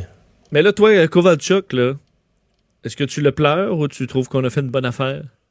Écoute, moi, euh, je l'aimais bien parce qu'il a fait des jeux spectaculaires, c'est vrai, mais tu sais, quand tu regardes ça, c'est un joueur qui allait. euh, c'est un joueur de. Le problème, c'est des léthargies, des longues périodes. Puis là, il- il était en train d'en amorcer une avec le Canadien, malheureusement. Là, plusieurs matchs, lui, il avait beaucoup ralenti sa production. D'ailleurs, à mon avis, c'est ce qui a fait baisser sa valeur un peu in extremis. Ceci dit, euh, je veux dire, tu l'as obtenu pour rien, puis tu obtiens un petit choix de, un choix de troisième ronde de repêchage. C'est pas. Ben, puis à la limite, ils peuvent leur signer cet été, mais moi, mon point, là, c'est que si une équipe capote autant ou des partisans capotent autant quand tu signes à mi-saison un joueur qui était sur le banc depuis 20 matchs puis tout ça, puis je veux rien enlever à son talent, mais je veux dire, euh, c'est comment c'est parce que ton équipe, c'est une gang de chaudrons, là. tu comprends? comprends. C'est Oui, que. oui. Puis là, il en arrive un, puis là, euh, fait une coupe de jeux spectaculaires, euh, des mains un peu rapides, arrive en prolongation, bing bang, puis là, on capote, puis là, écoute, il y a des gens qui des gens qui menacent quasiment, je voyais les réseaux sociaux depuis hier, des gens qui menacent quasiment de plus regarder le hockey, puis regarder le Canadien pour un joueur qui a joué quoi, 11 matchs avec l'équipe. Mais enfin, tu sais, c'est- c'est- c'est- ça s'en dit long sur comment le monde à Montréal est assoiffé de talent. Et euh, Jean-Charles est là, bonjour. Salut Mario. Ça va bien? Pas pire. Pas pire. Est-ce que, parce que j'ai vu Renaud Lavoie il y a quelques minutes là, sur euh, Twitter qui laissait entendre que c'est possible qu'il reste une transaction du Canadien euh, à annoncer ou c'est non? Hmm, pas que je sache à ce moment-ci. Je pense qu'on l'aurait su si tel devait être le cas. Ça se peut. Euh, là, tu me, écoute, tu me prends les pieds là, là je, je, je sors de ma bulle euh, parce que je Parce que voulais moi je pensais que absolument moi je pensais que l'état tout était fini là. Oui. Oui. Ben, euh, sauf erreur, Bergevin n'a pas parlé, là. Écoute, il y a 17 minutes, Renaud Lavoie. On attend du nouveau concernant les Canadiens et une transaction. Ah bon? Fait que ça aurait une transaction, genre qui serait arrivée à 14h59. Ça, c'est du grand Bergevin, si c'est le cas. Ça veut dire que quelqu'un a pris un air puis a fait une offre mirabolante, probablement pour euh, euh, Thomas Tatar ou Jeff Petrie. Mais Petrie, ça m'étonnerait parce que les Hurricanes de Caroline étaient les plus affamés. Puis là, tu as vu ce qu'ils ont fait. Ils ont complété deux transactions. Sami Vatanen. Ah, et Nick, on l'a, on l'a, on l'a. Nick Cousins à Vegas. Ah bon, ben c'est ça. Alors, rien de trop grave. Là. On va pas s'énerver. là. C'est ton préféré, Cousins? Ben oui, c'est surtout le préféré de Claude. S'il y en a un qui pleure, c'est Claude Julien. Là. Euh, quel est le retour sur Cousins? Je l'ai pas. J'ai pas le, j'ai pas le retour. euh, écoute, euh, je, je, je Ouais, cherche en même temps qu'on se parle, là. Si c'est un, si c'est un choix de trois, euh, je paye un scotch à Marc Bergevin. Ça devrait être un choix de quatrième tour au pire. Parce que là, Thompson, Tom-. Thompson contre un joueur de cinquième ronde, on pense quoi de ça? Rien. Il n'y a rien à penser de ça. C'est- ça. Ça nous mène. Non, mais des choix de cinquième ronde, ça nous mène absolument nulle part. Mario, c'est hallucinant. Tu as vu comment Pierre Dorion a manœuvré avec les sénateurs d'Ottawa? là? Dorion, aujourd'hui, il s'approche pas de la Coupe Stanley, pas de suite, mais il s'approche en joie le vert d'Alexis Lafrenière. là. Lui, là, écoute bien, là, il va se présenter à Montréal, Dorion, avec 13 choix au repêchage, 9 dans les 93 premiers, 9 dans les trois premières rondes, dont 3 dans la première ronde, et possiblement 2 dans les 5 premiers. Il y a le sien, puis il y a celui des Sharks de San Jose, et 4 dans les possibles 35 premiers. C'est hallucinant, là. Lui, il a manœuvré, il a travaillé ses affaires exactement comme je réclamais à Marc Bergevin de le faire. Jean-Gabriel Pajot, là, c'est un talent local. Il a joué junior à Gatineau pour la première fois de sa vie, ce petit gars-là va avoir un port d'attache à l'extérieur de sa région natale pour la première fois de sa vie. Et il s'en va chez les Highlanders de New York. Et nous, on est amourachés de Thomas Tatar et de Jeff Petrie, puis on refuse de bouger. C'est honnêtement, là, il faut qu'il se passe de quoi dans l'entre-saison. Marc Bergevin complète habituellement des blockbusters dans l'entre-saison, il préfère ça. Mais pour l'instant, je suis sur mon appétit solide. Kovalchuk n'a même pas rapporté un choix de deuxième tour parce qu'on a voulu faire un gentleman agreement dans l'espoir de le rapatrier au 1er juillet. Ce qui n'est pas un bon message envoyé à personne en vue de la prochaine saison. Là. Si tu as absolument besoin de faire une fleur de 30 rangs de repêchage à un gars parce que tu as bon espoir de le ramener le 1er juillet à 37 ans, ben ça va pas bien tes affaires. Bon. Fait que, selon TVA Sport, Nick Cousins s'en va, va, mais on, on sait pas contre quoi. OK. Ben moi aussi, je m'en vais, puis je sais contre quoi? Contre la TV. Toi, tu t'en vas faire de la TV 16h, on m'avait Oui, oui, averti. j'ai pas le choix. J'ai pas Bon, le choix. mais c'est pas une grosse journée, là. Dans le fond, euh, Non, non, tranquille. Ben tranquille. bon, quand tout va bien, pourquoi, Ben, ben, tranquille. quand tout va bien, pourquoi changer? Hey, salut, à demain. Exactement. Salut Mario. à demain. Pendant que votre attention est centrée sur vos urgences du matin, vos réunions d'affaires du midi, votre retour à la maison ou votre emploi du soir, celle de Desjardins Entreprises est centrée sur plus de 400 000 entreprises à toute heure du jour. Grâce à notre connaissance des secteurs d'activité et à notre accompagnement spécialisé, nous aidons les entrepreneurs à relever chaque défi pour qu'ils puissent rester centrés sur ce qui compte, le développement de leur entreprise. Le retour de Mario Dumont, l'analyste politique le plus connu au Québec. Cube Radio. Autrement dit.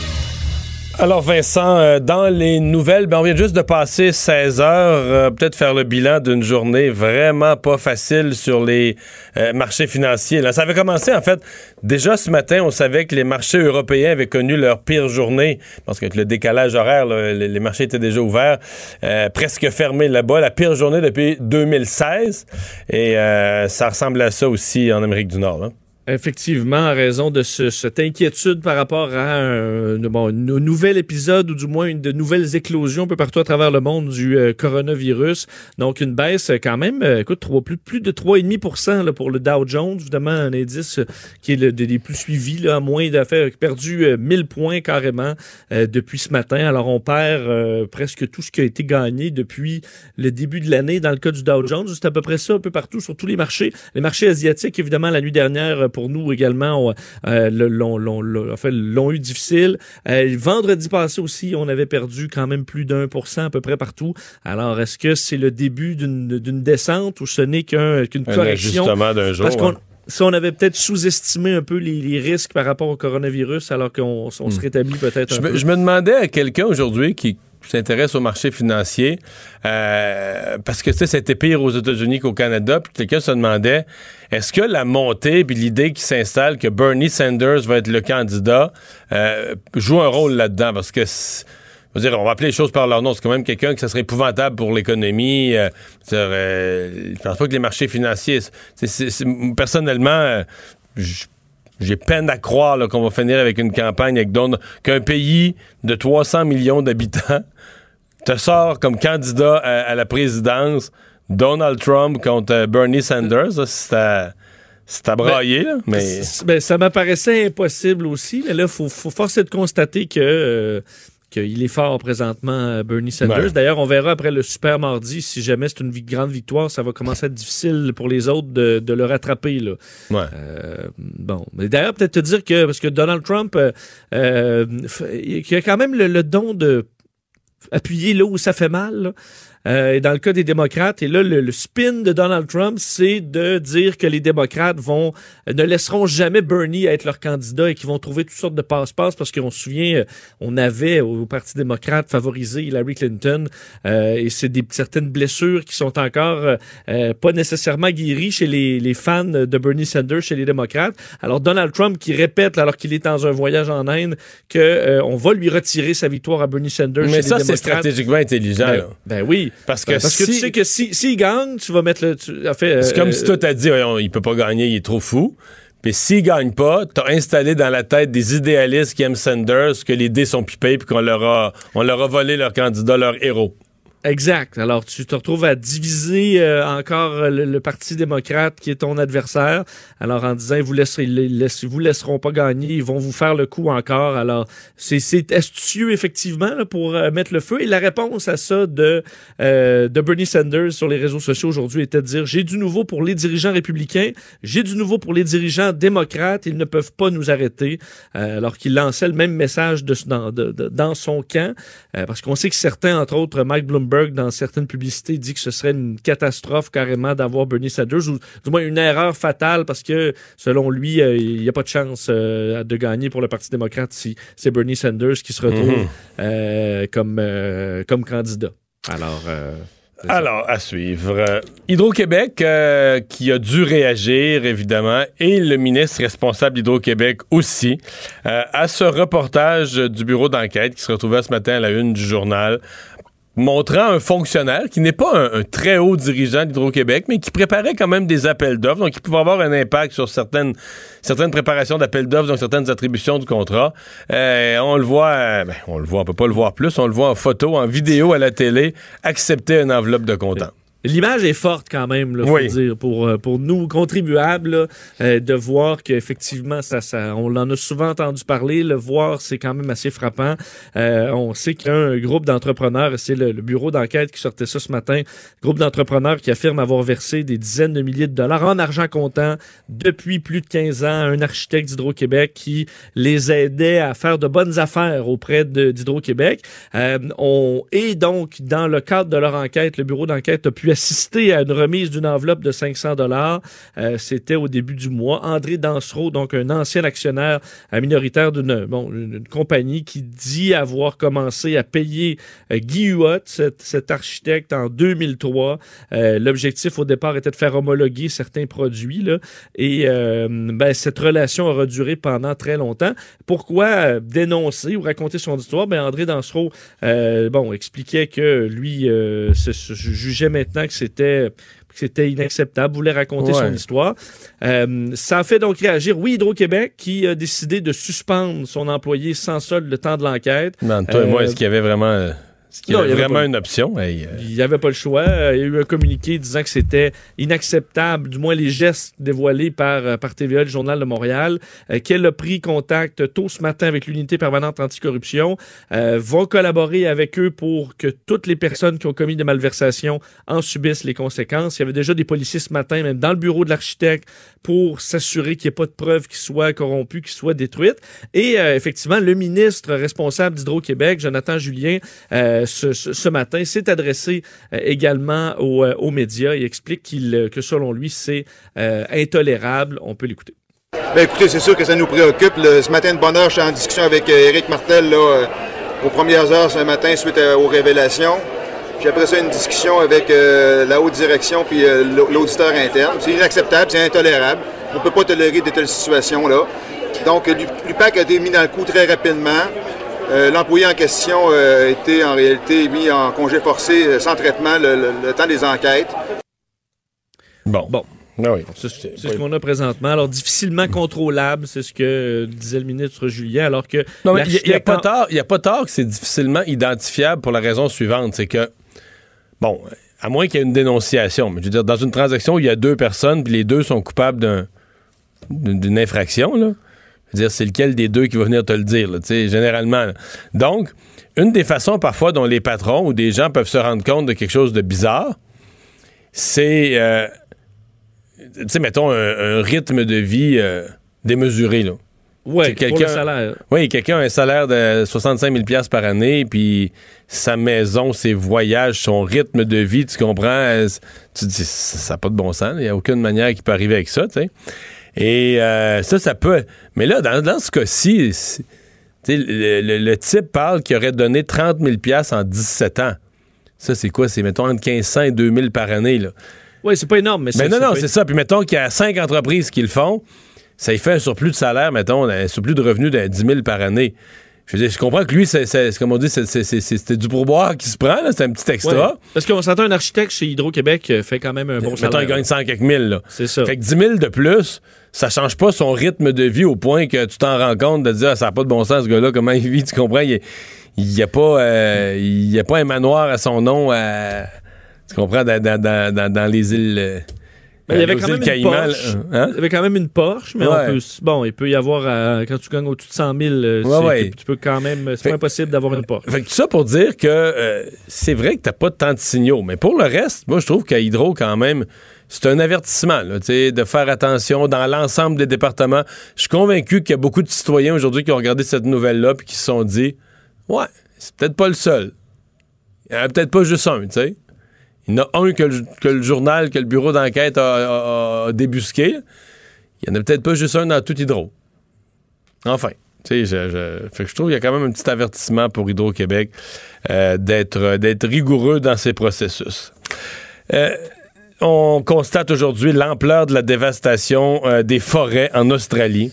Oui, on en a beaucoup parlé euh, de- des feux de forêt en Australie, mais un peu moins dans les, euh, dans les dernières semaines. hein, ça s'était calmé. Par contre, ça, c'est, évidemment, ça a laissé des dommages euh, énormes à la forêt australienne que cette série d'incendies. Aujourd'hui, euh, bon, que certaines statistiques sont sorties par des climatologues qui, d'un, sont en train d'étudier la partie qui, qui, qui a quand même fait controverse, à savoir est-ce que c'est directement lié au changement climatique?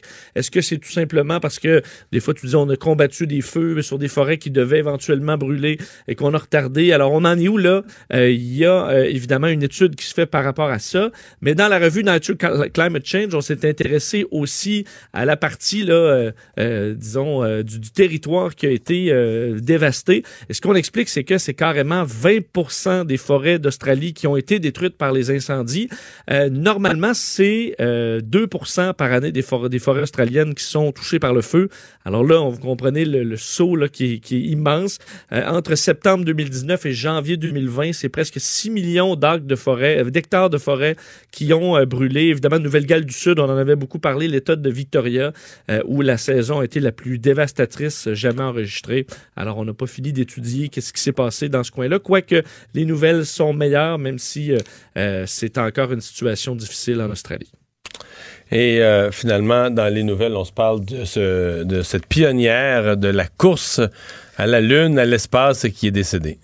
Oui, une, euh, si vous avez écouté le film euh, Les figures de l'ombre, Hidden Figures, qui euh, avait, euh, vous vous souvenez, raconté cette histoire comme quoi euh, les euh, des mathématiciennes afro-américaines avaient été vraiment capitales dans les calculs mathématiques avant qu'il y ait des ordinateurs pour calculer les orbites lors des missions Apollo. Eh bien, une de ces pionnières, Catherine Johnson, mathématicienne donc, qui avait entre autres calculé la trajectoire d'Apollo 11, donc la mission du premier sur la Lune avec Neil Armstrong. C'est elle qui l'avait calculé. Elle est décédée euh, dans les dernières heures à l'âge de 101 ans. C'est ce que la NASA euh, a confirmé. Elle qui est donc un personnage central dans, dans le film, pour ceux qui avaient écouté le film, euh, qui était peu connu du public jusqu'à ce que Barack Obama lui décerne en 2015 la médaille présidentielle de la liberté, ce qui est une distinction évidemment civile, en fait l'une des plus hautes distinctions civiles qu'on peut recevoir aux États-Unis. Alors elle, en 1953, se fait embaucher par l'agence spatiale américaine qui allait devenir la NASA plus tard, euh, titulaire d'une licence de mathématiques et elle euh, contrôlait au début le travail de ses supérieurs. On se souvient qu'avec la ségrégation raciale à la NASA qui était très marquée, il y avait les, ce qu'on appelait les colored computers, donc des, des ordinateurs pour les gens de couleur qui étaient vraiment séparés. Et en 1958, finalement, son équipe était intégrée aux autres divisions de la NASA pour le premier vol habité euh, des États-Unis. Et elle va le calculer, entre autres, le vol d'Alan Shepard, premier ami- Américain à se rendre dans l'espace, et ensuite, comme je vous le disais, celui de Neil Armstrong. Alors, elle est vue comme une héroïne carrément euh, de l'Amérique. Imaginez-vous calculer tout ça à la main. Euh, quelques années plus tard, au, pratiquement pendant la fin du programme Apollo, les ordinateurs qui mesuraient à peu près gros comme un conteneur là, sont arrivés tranquillement. On a fait la transition, mais euh, c'est grâce à des bons vieux calculs mathématiques qu'on a réussi à atteindre la Lune. Alors, c'était une- un décès significatif dans le monde scientifique aujourd'hui. Le buzz de Vincent Dessureau. Et je vais commencer ton buzz en précisant que contre Nick Cousins, le Canadien a eu finalement un choix de quatrième ronde. Ah, bon. Ben, qu'au total, on a eu un choix de troisième ronde pour Kovalchuk, quatrième pour Cousins, puis cinquième pour Thompson. on, va, on va espérer que ce soit une bonne cuvée. Ouais, parce que c'est, des choix loin. Mais tu laisses Ouais. aller des joueurs de second plan pour aller recruter des joueurs de second plan qui souvent font même pas Ben, la ligue. Ça ressemble à l'équipe. On peut toujours tirer un numéro gagnant. Là. Oui, oui, oui, c'est ça. Alors on dit avec le lot, on aura peut-être. Faut avoir la foi. bon. Eh oui. Hey, euh, le MIT euh, qui veut sauver des vies. Oui, écoute, il était, euh, le, MIT a un mois de février complètement fou là, en termes de, euh, de, de- de développement technologique, Ah oui? d'importance pour nous sauver la vie. Là. En, en commençant par... Pour les euh, gens moins euh, familiers, le MIT, euh, grande université euh, du Massachusetts. Ex- Exact, à Boston, euh, dans le monde, évidemment pour les ingénieurs, euh, euh, dans le milieu scientifique, c'est une référence mondiale. Ils travaillent sur plein de domaines et entre autres, ça, il y a une, une série de trois grosses nouvelles dans les derniers jours concernant des découvertes du MIT. Le premier, peut-être celui le plus important à l'heure actuelle, étant la découverte d'un nouvel antibiotique super puissant euh, qui a été créé grâce à l'apprentissage automatique, donc des ordinateurs euh, capables de faire des tests virtuels sur des molécules différentes beaucoup plus rapidement que le faire à la main. Euh, et on sait que la résistance aux bactéries, c'est une menace pour l'humanité. On arrive au bout de ce que nos antibiotiques peuvent donner. Alors, de trouver de nouveaux antibiotiques, ce sera vraiment critique exceptionnel, à, ouais. à la survie de l'être humain. Alors, on, est- on a trouvé un nouveau super antibiotique qu'on baptise, qu'on baptise le Alicine capable de tuer plusieurs bactéries qui sont pour l'instant euh, euh, résistantes aux antibiotiques. On pense au, au fameux C difficile, par exemple. Il y en a d'autres, des acinobactères, euh, la tuberculose, alors des différentes bactéries qui peuvent causer la mort. On a entre autres sur des euh, sur des euh, une bactérie qui avait qui a déjà infecté des soldats américains en Irak et en Afghanistan qu'on a, bon, qu'on a donné ce- cette bactérie à des souris et le nouvel antibiotique guérissait les souris en moins de 24 heures. Alors, on a testé 6000 molécules différentes. On est arrivé avec euh, certains types donc d'antibiotiques qui semblent être beaucoup plus puissants que ceux qu'on retrouve présentement. Alors, ce serait vraiment une percée intéressante, non seulement pour les vaccins, pour les, pour les, euh, les antibiotiques, mais aussi tout simplement dans le principe de la recherche euh, avec le- le- l'apprentissage automatique. Alors, tu rentres un problème dans l'ordinateur, et tu le laisses faire des tests à l'infini, puis à un moment donné, tu arrives avec une réponse. Je, je- je simplifie grandement, mais euh, on sait que ça coûte tellement cher le développement de nouveaux médicaments que le- le- le- l'ordinateur pourrait grandement aider à couper ça dans le temps. Alors, le MIT qui a fait un développement intéressant là-dedans, il faudra voir parce qu'il y a toujours des tests et tout ça avant d'en arriver à l'humain, mais c'est une découverte importante. L'autre euh, dossier, celui-là un petit peu plus euh, terre à terre, les véhicules autonomes. Un des grands problèmes, et c'est Ouais. intéressant parce que c'est particulièrement au J'allais Québec. dire, c'est pas déjà développé, ça, mais. Oui, ben en fait, il y a- cinq niveaux là, de véhicules autonomes. Euh, zéro étant euh, mon véhicule qui est pas autonome du tout. À cinq étant, tu rentres l'adresse, tu te fermes les yeux et ça t'amène à ta destination. Des cinq, il y en a pas. Euh, ce qu'on a le plus évolué, c'est du 4. Donc, tu, dois quand même toujours être vigilant derrière le volant. L'objectif étant d'arriver à des 5. Donc, un véhicule complètement autonome. Et ça, on n'y est pas. Entre autres, une des problématiques étant ce qu'on a au Québec présentement, pour aujourd'hui, là, ben, la neige. Euh, la neige, la glace, la pluie, où les capteurs viennent souvent complètement déréglés, évidemment, où les caméras peuvent plus lire les lignes de la route, peuvent plus lire le, panneau euh, de signalisation s'il y euh, s'il y a de la neige dessus. C'est vraiment un gros problème. Et le MIT arrive avec une solution, le GPR, le Ground Penetrating Radar. C'est, Ok. je, trou- je trouve honnêtement l'idée super brillante, c'est que le radar en question va être capable d'aller en dessous de l'asphalte, OK? Et de noter, donc, dans une banque de données, euh, tout ce qu'on retrouve sous l'asphalte, alors des racines d'arbres, des roches, dans le but de, de, de, de, cartographier pas seulement l'extérieur, euh, donc les édifices, les arbres, comme on le fait présentement, mais également sous la terre. Mais tu veux dire, quand, ça- quand tu vas dans. Pas un endroit où tu vas pour la première fois de ta vie, il faut que tu sois dans ta routine un peu, non? Ben, en fait, la première fois, il va, il va scanner. Alors, évidemment, là, tu seras. Fait quand tu vas repasser là, il va savoir où. Ben, Exactement. il sait où il est, ou je veux dire, tu peux bénéficier de l'information d'un autre véhicule éventuellement. là. Si les véhicules se communiquent entre eux dans une base de données Ah oui. euh, généralisée, ben, euh, si, si de, soudainement les caméras voient plus rien parce qu'il n'y a plus de feuilles dans les arbres, il y a de la neige, on voit rien à l'extérieur, ben, on va utiliser tout simplement l'information qui est en dessous, qui est évidemment pas influencée par la météo. Là. Il y a toujours une roche là, puis il y a toujours une racine là, tant qu'on y touche pas. Alors, ça permettrait aux véhicules de savoir exactement où ils sont, peu importe la, la météo ou la quantité de neige qu'il y a sur la route. Alors, c'est une vision vraiment différente qui, tu sais, on think outside the box. C'est ce qu'ils ont fait là. Et ça permettrait de, de, de, de- de- d'enlever un des grands problèmes qu'il y a avec le véhicule autonome. Alors ça, c'est gracieuseté du MIT aussi. Et la dernière chose, euh, par rapport au MIT cette semaine, c'est encore là une immense menace pour l'humanité, un astéroïde qui viendrait frapper la Terre et causer une nouvelle extinction massive des espèces. Euh, et euh, une des questions fondamentales, et d'ailleurs, dépendamment des films que tu écoutes, des films catastrophes, Oui. on réagit pas toujours de la, bonne, de la même façon. Est-ce qu'on va faire exploser l'astéroïde en envoyant un vaisseau avec euh, Bruce Willis? Est-ce qu'on va plutôt essayer de le pousser de sa trajectoire avec quoi que ce soit? Euh, le MIT a développé un, un- un- une espèce de- de- d'algorithme qui permet de rentrer les données d'un astéroïde qui va frapper la Terre et que l'ordinateur nous dise qu'est-ce qu'on fait. Et avec une série de simulations, on arrive à comprendre que la fenêtre, là, si on le sait à peu près cinq ans d'avance, on peut envoyer euh, des, euh, deux vaisseaux. Un qui va euh, aller scanner le- le- les dimensions de l'objet et un qui va le pousser hors piste. Alors, c'est c'est la meilleure solution. Tu t'accotes dessus, tu pousses, puis éventuellement, cinq ans plus tard, il va passer à côté. Euh, si on arrive dans deux et cinq ans, ben là, on a le temps pour, on a le temps possiblement, mais c'est moins sûr. Et à moins d'un an, ben on meurt tous. Donc, en résumé, avec celle-là, pour nous protéger d'un astéroïde et le, le- le nouvel antibiotique, il, il sauve l'humanité deux fois dans la semaine. là. Ben, c'est ça, je comprends. Les véhicules autonomes, on est, on est moins dans. Je veux dire, dans- ça n'a pas été fait depuis, mettons, euh, Spider-Man. Ben, c'est pour ça que je, je trouve c'est un gros mois de février dans le sens que si jamais on se rend compte dans trois ans que il y a un astéroïde qui, ou on s'en rend compte la semaine prochaine, un astéroïde qui va nous frapper dans trois ans, ben, on va peut-être devoir notre survie euh, au MIT.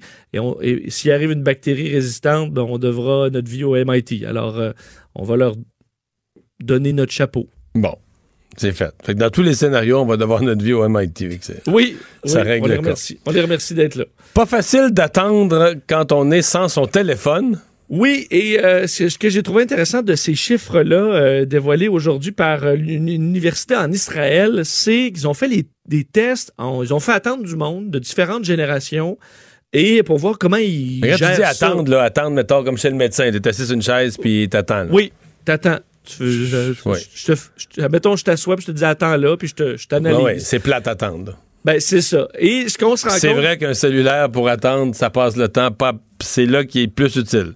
Ben, on- en fait, la- une des constatations, parce qu'il y en a deux principales, la première étant que c'est les milléniaux et les Z qui s'endurent le moins quand ils n'ont pas leur téléphone dans une file d'attente. On n'est pas nécessairement très surpris. Alors que les plus vieux, on faut peut-être euh, On regarde, on regarde un magazine d'il y a deux ans. Là.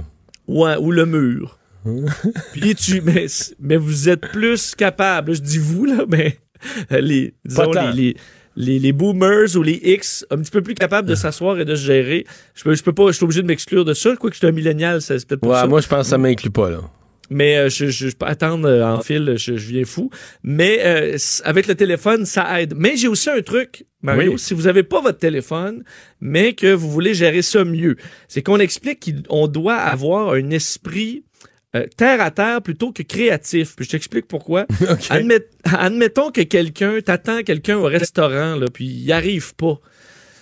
Tu es mieux de, de, te- de te dire Ah, ben, il doit être pris dans le trafic ou il doit euh, avoir eu un problème que de te dire Ah, peut-être ça y tentait-tu vraiment de venir? Euh, ça, c'est créatif de, d'inventer. ouais, ben, on dit. Peut-être c'est réaliste, là. Euh, oui, ben. Peut-être c'est ça qui est terre à terre, là, de dire, bon, ben, il trouvait ça plate, puis... Oui, ben, oui, ben, on dit de pas aller dans l'émotion, là. Donc, ah, peut-être qu'il m'aime plus, euh, et que ça, vous allez passer un moins bon moment d'attente si vous vous faites des scénarios qui sont hypothétiques, disons, plutôt que c'est hypothétique pareil de dire qu'il est pris dans le trafic, là, mais tu comprends la différence entre quelque chose qui est plus dans l'émotion ou dans l'abstrait que quelque chose qui est un terme concret, il est en retard parce qu'il est jamais sur le pont, versus il est en retard parce que peut-être qu'il m'aime plus ou peut-être qu'il veut me dire de quoi puis que là il se sent, il hésite ou parce qu'il veut faire, il veut rompre. Alors ce genre de, de pensée-là, faut y aller dans le concret. Si le médecin sort pas, c'est parce qu'il est avec une autre patiente, c'est pas parce qu'il il s'amuse avec euh, avec une infirmière. là. tu comprends? Ouais, ouais. Alors, c'est l'idée de la science. Je sais pas ce que vous pouvez faire avec ça, là.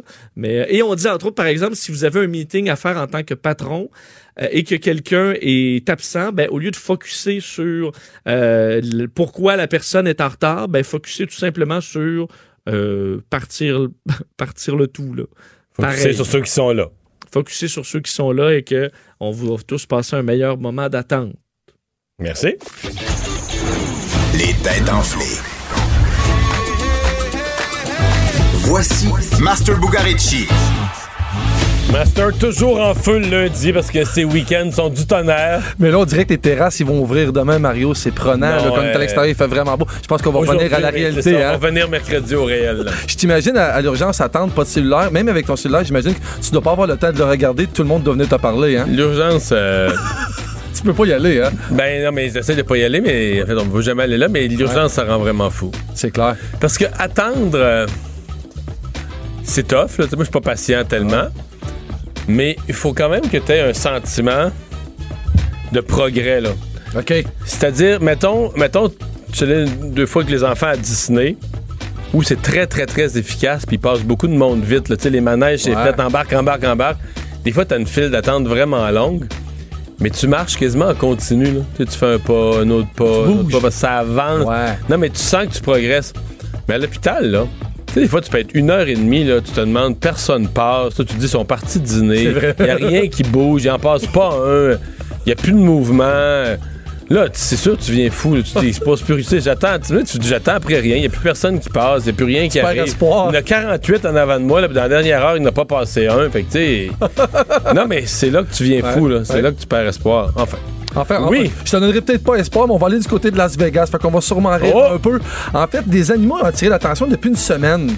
Des animaux? Ouais. ont attiré l'attention à Las Vegas. Ouais, En raison de leur, de leur allure. OK. Est-ce que ce sont des animaux domestiques? Euh, non, quoi que je crois qu'on peut. Oui, il y a des gens qui les domestiquent. OK, mais c'est pas naturellement non, non, domestique. Non, non, OK. non, non, non. Est-ce que ce sont des animaux naturels de cette région désertique du Nevada ou ce sont des animaux euh, de, de zoo, de... de, de- C'est de- des animaux qu'on a partout, c'est-à-dire on en a en masse à Montréal. C'est quelque chose Des rats. C'est pas des rats, mais en fait, des rats volants presque, je te dirais. Ah, des goélands! Euh, non, mais. Des mais- mouettes, non. Euh, des- Ouais, dans, la- dans la même gang. Toi qui connais plus ces animaux, moi je me trompe peut-être, mais on est dans la même. T'es dans, t'es dans les Les bons. pigeons. C'est ça, en plein ça, Vincent. Des pigeons, ok. Des pigeons. ah, des pigeons. En fait, tu sais, l'expression. Non, la- mais là, qu'il faut trouver qu'est-ce qu'ils ont, là. Ouais, puis tu sais, l'expression l'habit fait pas le moine. Dans ce cas-là, on aurait pu dire l'habit fait pas le moineau. C'est un phénomène qu'on a vu en 2019 aussi. Quelque chose qu'on a vu apparaître. Les gens étaient bien fâchés. Mais on était plus dans le style cowboy. Là, je t'aide peut-être pas, mais.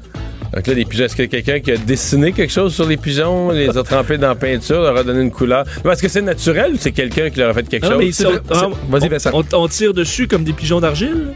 Euh, non, mais c'est vraiment des gens qui ont fait quelque chose. Vraiment, vraiment. Puis en fait, c'est en lien avec une des- manif- il y a des gens qui ont fait quelque chose aux pigeons. En fait, c'est une manifestation aérienne en, en raison d'un débat politique. Ouais. Je sais pas si tu te souviens, Vincent, on a, on a vu ça au tête enflée, euh, il y a, je pense, au mois d'octobre. C'est arrivé avec des chapeaux de cow-boy. Avec les pigeons. Mais là, les pigeons, c'est pas du cowboy. Les pigeons, C'est Mais là, les Ça, c'est pigeons, le mais parce, que, parce que tu nous as parlé au départ de l'allure des pigeons. Oui, exactement. Si je regarde les pigeons, je vois quelque chose de pas normal. C'est tellement évident en plus. Puis c'est en ligne, je te dis, ça va Mais là, un, oiseau, ils, pas- ils mettent pas toujours pas de linge. Fait que quelqu'un le. Peut-être. Ils ont un chapeau? Si je te dis Trump, qu'est-ce qu'on ferait? Un gros pigeon Péta, gonflé. Péta doit pas rire, mais moi j'ai ri quand j'ai vu l'image. Parce que c'est vraiment drôle. Mais là, ils ont pas un macaron Make America Great Again ou une casquette rouge? C'est en plein ça, comme si c'était passé. En plus, ils ont même collé des perruques. Ils ont même collé des perruques sous la casquette MAGA à des pigeons, en fait. C'est une, organisation qui se veut, en fait, qui, se veut anonyme, qui veut rester anonyme, qui la déclare Poutine, en fait, ce qui signifierait Pigeon United to Interfere Now. Donc, en fait, euh, pour contester, en fait, ça va-tu se passer, ça va-tu réussir, mais il y en a partout.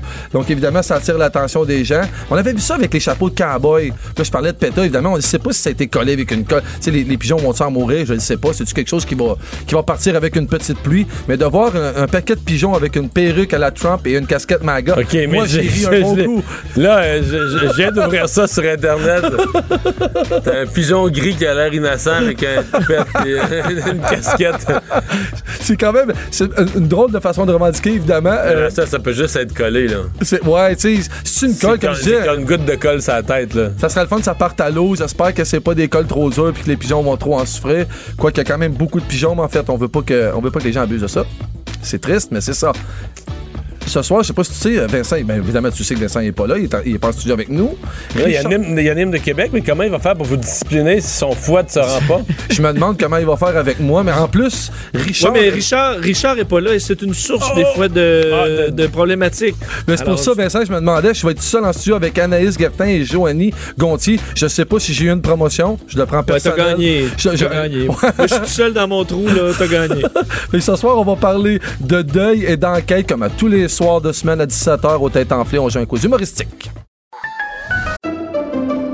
Pendant que votre attention est centrée sur vos urgences du matin, vos réunions d'affaires du midi, votre retour à la maison ou votre emploi du soir, celle de Desjardins Entreprises est centrée sur plus de 400 000 entreprises à toute heure du jour. Grâce à notre connaissance des secteurs d'activité et à notre accompagnement spécialisé, nous aidons les entrepreneurs à relever chaque défi pour qu'ils puissent rester centrés sur ce qui compte, le développement de leur entreprise. Le retour de Mario Dumont. Parce qu'il ne prend rien à la légère. Il ne pèse jamais ses mots. Cube Radio.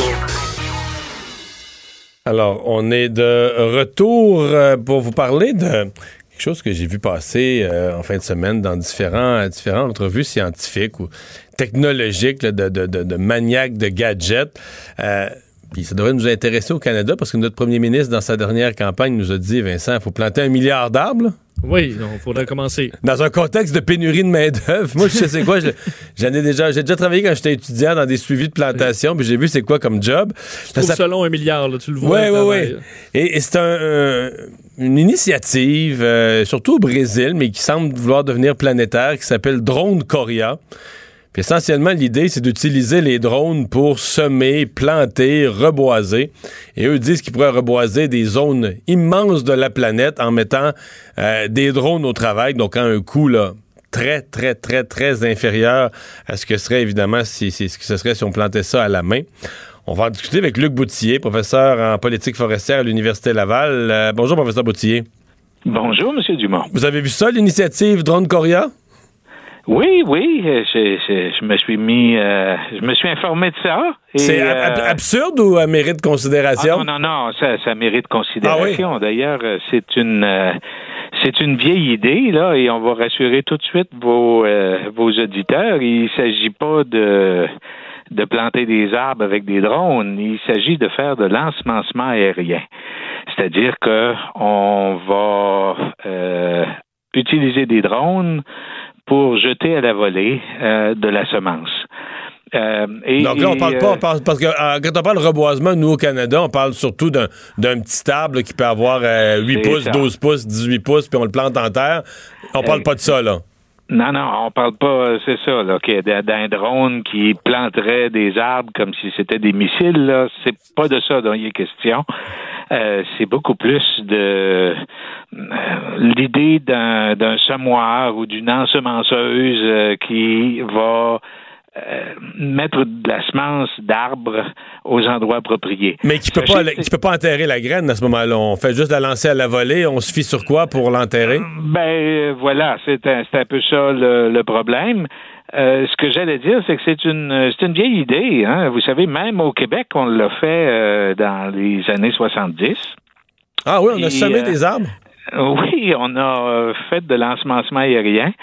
Euh, je ne sais pas quel type d'appareil on utilisait pour faire ça, mais ce que je sais, c'est qu'on a arrêté, euh, après quelques années, on a arrêté de faire ça parce que le taux, euh, euh, le taux de survie ou enfin le taux de germination était pas euh, spectaculaire. Ça coûtait pas cher, mais ça donnait pas beaucoup de rendement.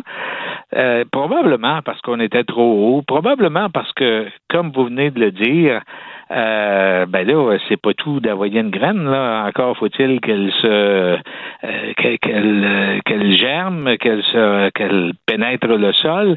Et c'est là où euh, le, le- le mécanisme euh, de drone Coria est, intéressant. C'est que on a développé des drones, mais on a aussi développé euh, de l'enrobage pour les semences, c'est-à-dire que les semences sont enrobées dans une mixture d'argile. Donc, euh, ce que le drone va larguer, c'est des espèces de boulettes.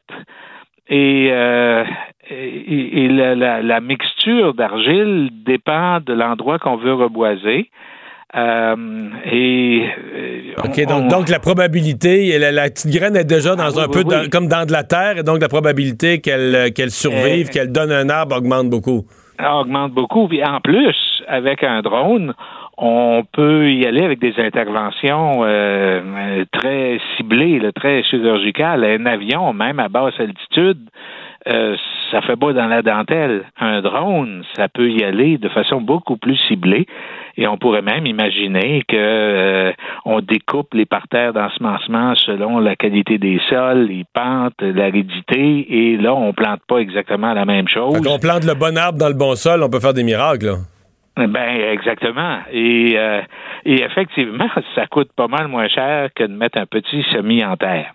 Ouais, parce que le, le- le reboisement, je, je le disais un peu à la blague, mais le 1 milliard d'arbres de M. Trudeau. D'abord, vous, cet engagement-là, est-ce qu'il vous, a vous est apparu euh, logique, euh, réaliste, souhaitable, planter un milliard d'arbres sur 4 ans au Canada?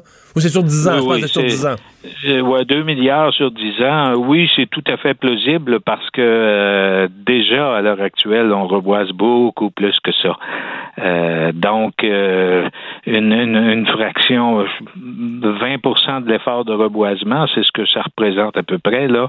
Euh, c'est tout à fait jouable. Le problème, pour que ça soit véritablement efficace, euh, c'est que c'est plus du boisement qu'il faudrait faire pour que ça ajoute quelque chose de plus et que ça soit efficace dans la lutte Ouais. au changement climatique. Donc là, la nuance que vous faites, c'est que du reboisement, c'est qu'on on reboise un secteur où on a eu de la, de la coupe forestière. C'est ça. Alors que du boisement, c'est qu'on prend une terre abandonnée, mais où il n'y a pas d'arbres, puis on plante des, on plante des arbres. Exactement. Et c'est ça qui a été annoncé et euh, pendant la dernière campagne électorale fédérale. Et euh, le problème, ça va être de les trouver, ces terres.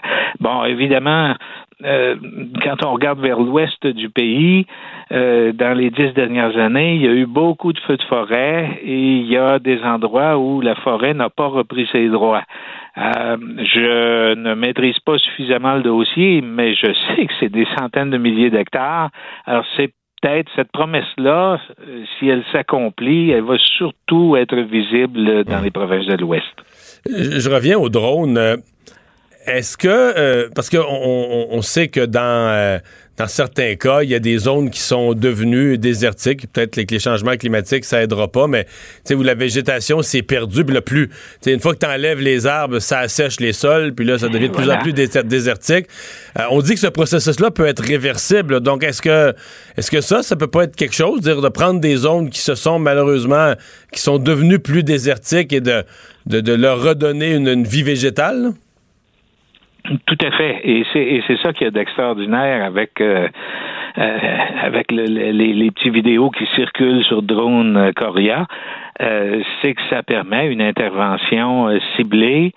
Euh, facile. La logistique, là, c'est pas c'est pas des gros avions, les aéroports, puis la- non, c'est qu'on peut euh, agir très rapidement. Donc, euh, s'il y a une euh, période avec de la petite pluie qui serait très propice, euh, ben on peut facilement mobiliser l'équipement, les semences et euh, agir rapidement pour profiter d'une certaine euh, humidité et qui euh, va se faire de plus en plus rare dans les endroits euh, affectés par les changements climatiques. Donc, non, il y a vraiment quelque chose là. Euh, et et, d'autant plus qu'on semble mettre vraiment le paquet là pour trouver les bonnes semences, les bons enrobages et euh, bien planifier les opérations. Ce qui est pas dit là dans tout tout le matériel que j'ai consulté, c'est le suivi. Euh, parce que c'est pas tout de faire germer des graines. Encore faut-il que les petits arbres survivent et, euh, et en situation de changement climatique où on a de, de- de plus d'aridité, ben là, ça, ça va être extrêmement important de suivre ces arbres-là. Ben, peut-être euh, un, un espoir, peut-être un outil pour certains pays qui vont vouloir accroître leur surface boisée. Professeur Boutillier, merci d'avoir été avec nous. Ça me fait grand plaisir, M. Dumont. Au revoir. Luc Boutier, professeur politique sciences forestières à l'Université Laval. On fait une pause. Gilles Barry nous parle au retour de la crise des barricades. Pendant que votre attention est centrée sur cette voix qui vous parle ici, ou encore là, tout près ici, très loin là-bas, Ou même très, très loin. Celle de Desjardins Entreprises est centrée sur plus de 400 000 entreprises partout autour de vous. Depuis plus de 120 ans, nos équipes dédiées accompagnent les entrepreneurs d'ici à chaque étape pour qu'ils puissent rester centrés sur ce qui compte, la croissance de leur entreprise. Le retour de Mario Dumont. Joignez-vous à la discussion. Appelez ou textez 187 Cube Radio. 1877 827 2346. Alors, c'est l'heure de la chronique politique avec Gilles Barry. Bonjour, Gilles. Salut Mario, ça va bien? Oui, ça va bien. Alors, euh, la crise des, des barricades, on en a levé une à Saint-Lambert euh, vendredi dernier. Ça s'est bien fait. C'était un peu plus difficile ce matin pour la police de l'Ontario chez les Mohawks, euh, chez les Mohawks près de Belleville. Mais là, en ayant dérangé les Mohawks de l'Ontario, on a l'impression que c'est le Québec qui va payer pour ça. Puis c'est les groupes Mohawks, les, les, les- les communautés Mohawks du Québec là, qui régimbent. Ouais. Ben, moi, j'avais toujours un, un mot que j'avais utilisé de Franz Olivier Guibert, qui était un, qui était un journaliste français, qui disait Seul un peuple mou peut voter pour un premier ministre mou. Alors, on a un premier ministre mou, il s'appelle Justin Trudeau. Euh, on voit dans cette euh, dans cette crise-là un manque de leadership flagrant euh, qui est en train de générer en une catastrophe nationale. Donc, il y a une absence. Qu'est-ce qu'on peut déceler? C'est une absence de relations réelles, de proximité. Des relations sincères entre le premier ministre Trudeau et les chefs des différentes nations. Puis moi, je voudrais te dire, Mario, ceci. La vérité des propos passe toujours par la vérité des relations. Je vais te donner trois exemples. Robert Bourassa, que j'ai rencontré pour la première fois à l'ouverture d'LGD en 1979. Euh, D'ailleurs, c'est l'entretien la plus longue que j'ai eu avec un ex-premier ministre, à part M. Bernard Landry. Et il m'avait dit que sans son implication personnelle comme premier ministre à l'époque, à tous les jours, à tous les jours, là qu'il met du temps, puis il s'était inspiré de John Kennedy, qui avait mis lui aussi du temps pour envoyer un premier homme sur la Lune. Alors, en exerçant un leadership clair et en bâtissant une relation profonde avec le chef des à ce moment-là, qui s'appelait Billy Diamond, eh bien, le projet de la James n'aurait pas existé. D'ailleurs, cette année, on fête le 40e 45e anniversaire de la Convention de la James. Deuxième exemple que moi, j'ai vécu de beaucoup plus près parce que j'étais ministre d'État aux richesses naturelles avec Bernard Landry, l'ancien premier ministre, la paix des braves. M. Landry s'est inspiré, bien sûr, de ce que M. Bourassa avait fait et s'était investi personnellement. Alors là, on peut dire qu'il y avait eu une, la vérité des propos passait véritablement par la vérité des relations. Alors, M. Landry a ri avec M. Moses. Il a pleuré avec M. Moses parce que M. Moses, à ce moment-là, avait vécu des drames familiaux importants. Euh, ils ont fêté ensemble, se sont chicanés ensemble, mais il y avait d'abord et avant tout une relation humaine très profonde et très sincère, basée sur la confiance et sur le respect mutuel. Alors, ensemble, ils ont fait avancer les choses. Puis le troisième exemple, qui a eu lieu le 17 février dernier, c'est l'entente que le premier ministre du Québec, François Legault, a signé avec euh, le chef Bozen de la Nation CRI. Alors, tout ça pour te dire, Mario, qu'est-ce que Justin Trudeau a bâti personnellement comme capital politique, parce qu'il a été premier ministre pendant quatre ans dans un autre mandat, Mais il a fait, ouais, mais il a fait beaucoup de symboles, là. Avec les, les Autochtones. Tu tu te souviens des, tu te souviens des cérémonies de, de- de- de- de- d'excuses, puis il pleurait, puis... Oui, mais, ouais, mais Mario, on est dans la com. On, là, s'il y avait un capital de sympathie entre lui et les chefs des Premières Nations au Canada, il serait capable de prendre le téléphone, de les convoquer, puis dénouer l'impasse. Ça démontre qu'il a zéro crédibilité. Il a perdu son temps. Alors, sa stratégie de celle-ci, elle donne pas de résultat. On est dans une crise qui pourrait dégénérer encore plus, qui commence à avoir des conséquences économiques et sociales partout au pays, qui est en train de générer des tensions. Et la plus haute autorité politique au pays, qui s'appelle le Premier ministre du Canada, est incapable de trouver une solution. Puis pourtant, il y a eu des mains tendues. Alors, la loi sur les Autochtones au Canada, c'est une loi qui date de très longtemps, d'au-dessus d'un siècle. Alors, il y a quelque chose à faire. Mais Ouais. ce qui- la situation, Mario, actuellement, ça démontre que le premier ministre Justin Trudeau est dépassé par les événements, il est incapable, à partir de son propre leadership, être en mesure de convoquer les leaders pour être en mesure de dénouer la situation. Et ça, c'est très, très grave. Et ça démontre à quel point il est carrément déplacé. Son père, qui est enterré à quelques kilomètres de, de Kanawake, à, Saint-Rémy, où je vis, doit être en train de se retourner dans sa tombe. Son père avait plus de pogne, avait plus de capacité, avait plus d'audace, avait plus de ténacité que lui. Mais là, qu'est-ce qu'on a comme premier ministre canadien? On voit même pas l'ombre du début d'une solution. Alors, c'est assez grave. Et l'autre question que je veux poser, Mario, qui est très importante, si on retourne la, problématique, mais dans l'autre sens, si ça avait été des Québécois qui avaient bloqué ou occupé des terrains de propriété coloniale fédérale au Québec, puis je vais te donner deux exemples. Les plaines d'Abraham ou les différents ports comme celui de Montréal, Trois-Rivières et Québec. Combien de temps ça aurait duré tout ça? Ouais. T'as absolument raison. T'as absolument raison. C'est juste que, tu sais, il y a des gens aujourd'hui, euh, au, ben, au Parti libéral, par exemple, là, ils vont dire que euh, Justin Trudeau a eu juste le bon équilibre. là. Il a fait preuve d'assez de patience. C'est sûr que ça a été tannant, la crise des trains, mais ça a laissé passer assez de jours qu'au niveau international, personne peut dire qu'il a envoyé la police tout de suite, mais quand ça a fait assez longtemps, il a perdu patience. C'est que les libéraux essayent de présenter ça comme le juste équilibre du gars qui, qui envoie pas la police trop vite, mais qui laisse passer le temps pour montrer de la bonne foi, donner priorité au dialogue, mais avec en, en étant capable de mettre un cran d'arrêt euh, après un certain temps. Ouais, mais Mario, le dialogue, faut qu'il- il faut qu'il s'installe à la bonne place. Parce que Ouais. D'abord, en commençant, c'est très compliqué, là, le, le- la démocratie euh, à l'intérieur des, des peuples autochtones, c'est parfait, mais là, tu sais, il y a comme des niveaux de démocratie qui sont un peu... euh, Est-ce qu'on parle aux bonnes personnes? Donc, il faut s'installer avec les vraies personnes autour de la table, prendre le temps qu'il faut pour être en mesure de bâtir, d'avoir une échéance, d'avoir un calendrier sur les priorités, Puis moi, je comprends les, les, les Premières Nations parce que, bon, euh, tu sais, quand, au niveau de certaines, euh, de certaines localités, parce que je ne vais pas dire réserve, je trouve ça très péjoratif, au niveau de cer- certaines communautés, il n'y a pas encore d'eau potable. Il y a encore des, des, éléments comme l'électricité, les toits, les maisons, se loger, tout ça. Euh, les services de santé sont très déficients. Comment ça se fait qu'on a attendu autant de temps pour régler ces problèmes-là, on est en 2020, sont toujours pas réglés? Alors, Ben en fait, je- tu poses une question, là, tu poses une question, comment ça se fait que ces problèmes-là sont pas réglés?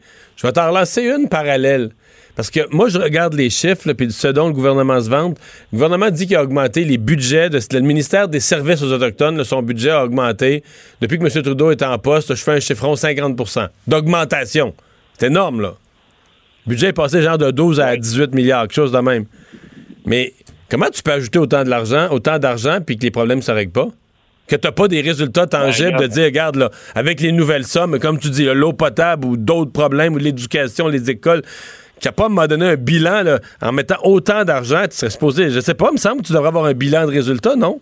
Honorable? Oui, ex- exactement. Et il y a des problèmes, il y a, il y a des problèmes de mettre en marche ces infrastructures et ces solutions-là. Alors, c'est pour ça aussi qu'il y a toute la question de réduction de comptes. Ça va dans les deux sens aussi, Mario. Euh, le gouvernement juste ses torts, mais moi, si je parle juste de la crise aujourd'hui, qui a des conséquences très graves dans l'ensemble du pays, je, je considère que le premier ministre canadien est en déficit de crédibilité auprès des chefs. Et euh, parce qu'autrement, euh, il y aurait eu des tables, il y aurait eu un calendrier, il y aurait eu un échéancier, on serait en mesure de régler le problème, être en mesure de trouver des solutions euh, pour régler ce problème-là aujourd'hui, qui là devient créateur, générateur de tensions sociales, non seulement au Québec, mais un peu partout au pays. Alors, on peut pas on peut pas régler les problèmes aussi importants qui durent depuis un siècle à coup de barricade, ça c'est clair, net et précis. Alors, c'est juste de créer de la tension entre les différentes communautés et ça, c'est pas sain. Alors, euh, moi, encore une fois, Mario, c'est plus dans les médias que moi, mais comment ça se fait qu'on n'a pas vu le premier ministre sortir avec une, deux ou trois solutions concrètes? On n'a pas vu ça. Non, ça, il a pris Alors, plusieurs euh, jours avant de trouver quoi que ce soit. l'état budgétaire qui a Ouais. été donné par le gouvernement fédéral. On est dans autre chose. Merci beaucoup, Gilles. On se reparle. Merci. Alors, Vincent, mais c'était la date limite. Certains pensaient que ce serait l'année où Marc Bergevin poserait les gestes spectaculaires, le grand ménage. Ça n'a pas tout à fait été Hmm. le cas.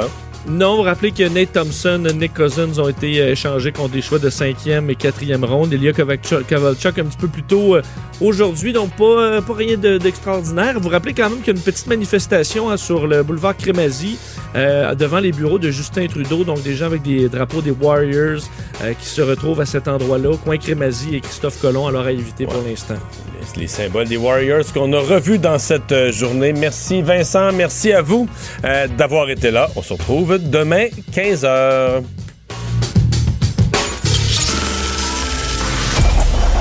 Cette émission est maintenant disponible en podcast. Rendez-vous dans la section balado de l'application ou du site cube.radio pour une écoute sur mesure en tout temps. Cube Radio, autrement dit. Et maintenant, autrement écouté.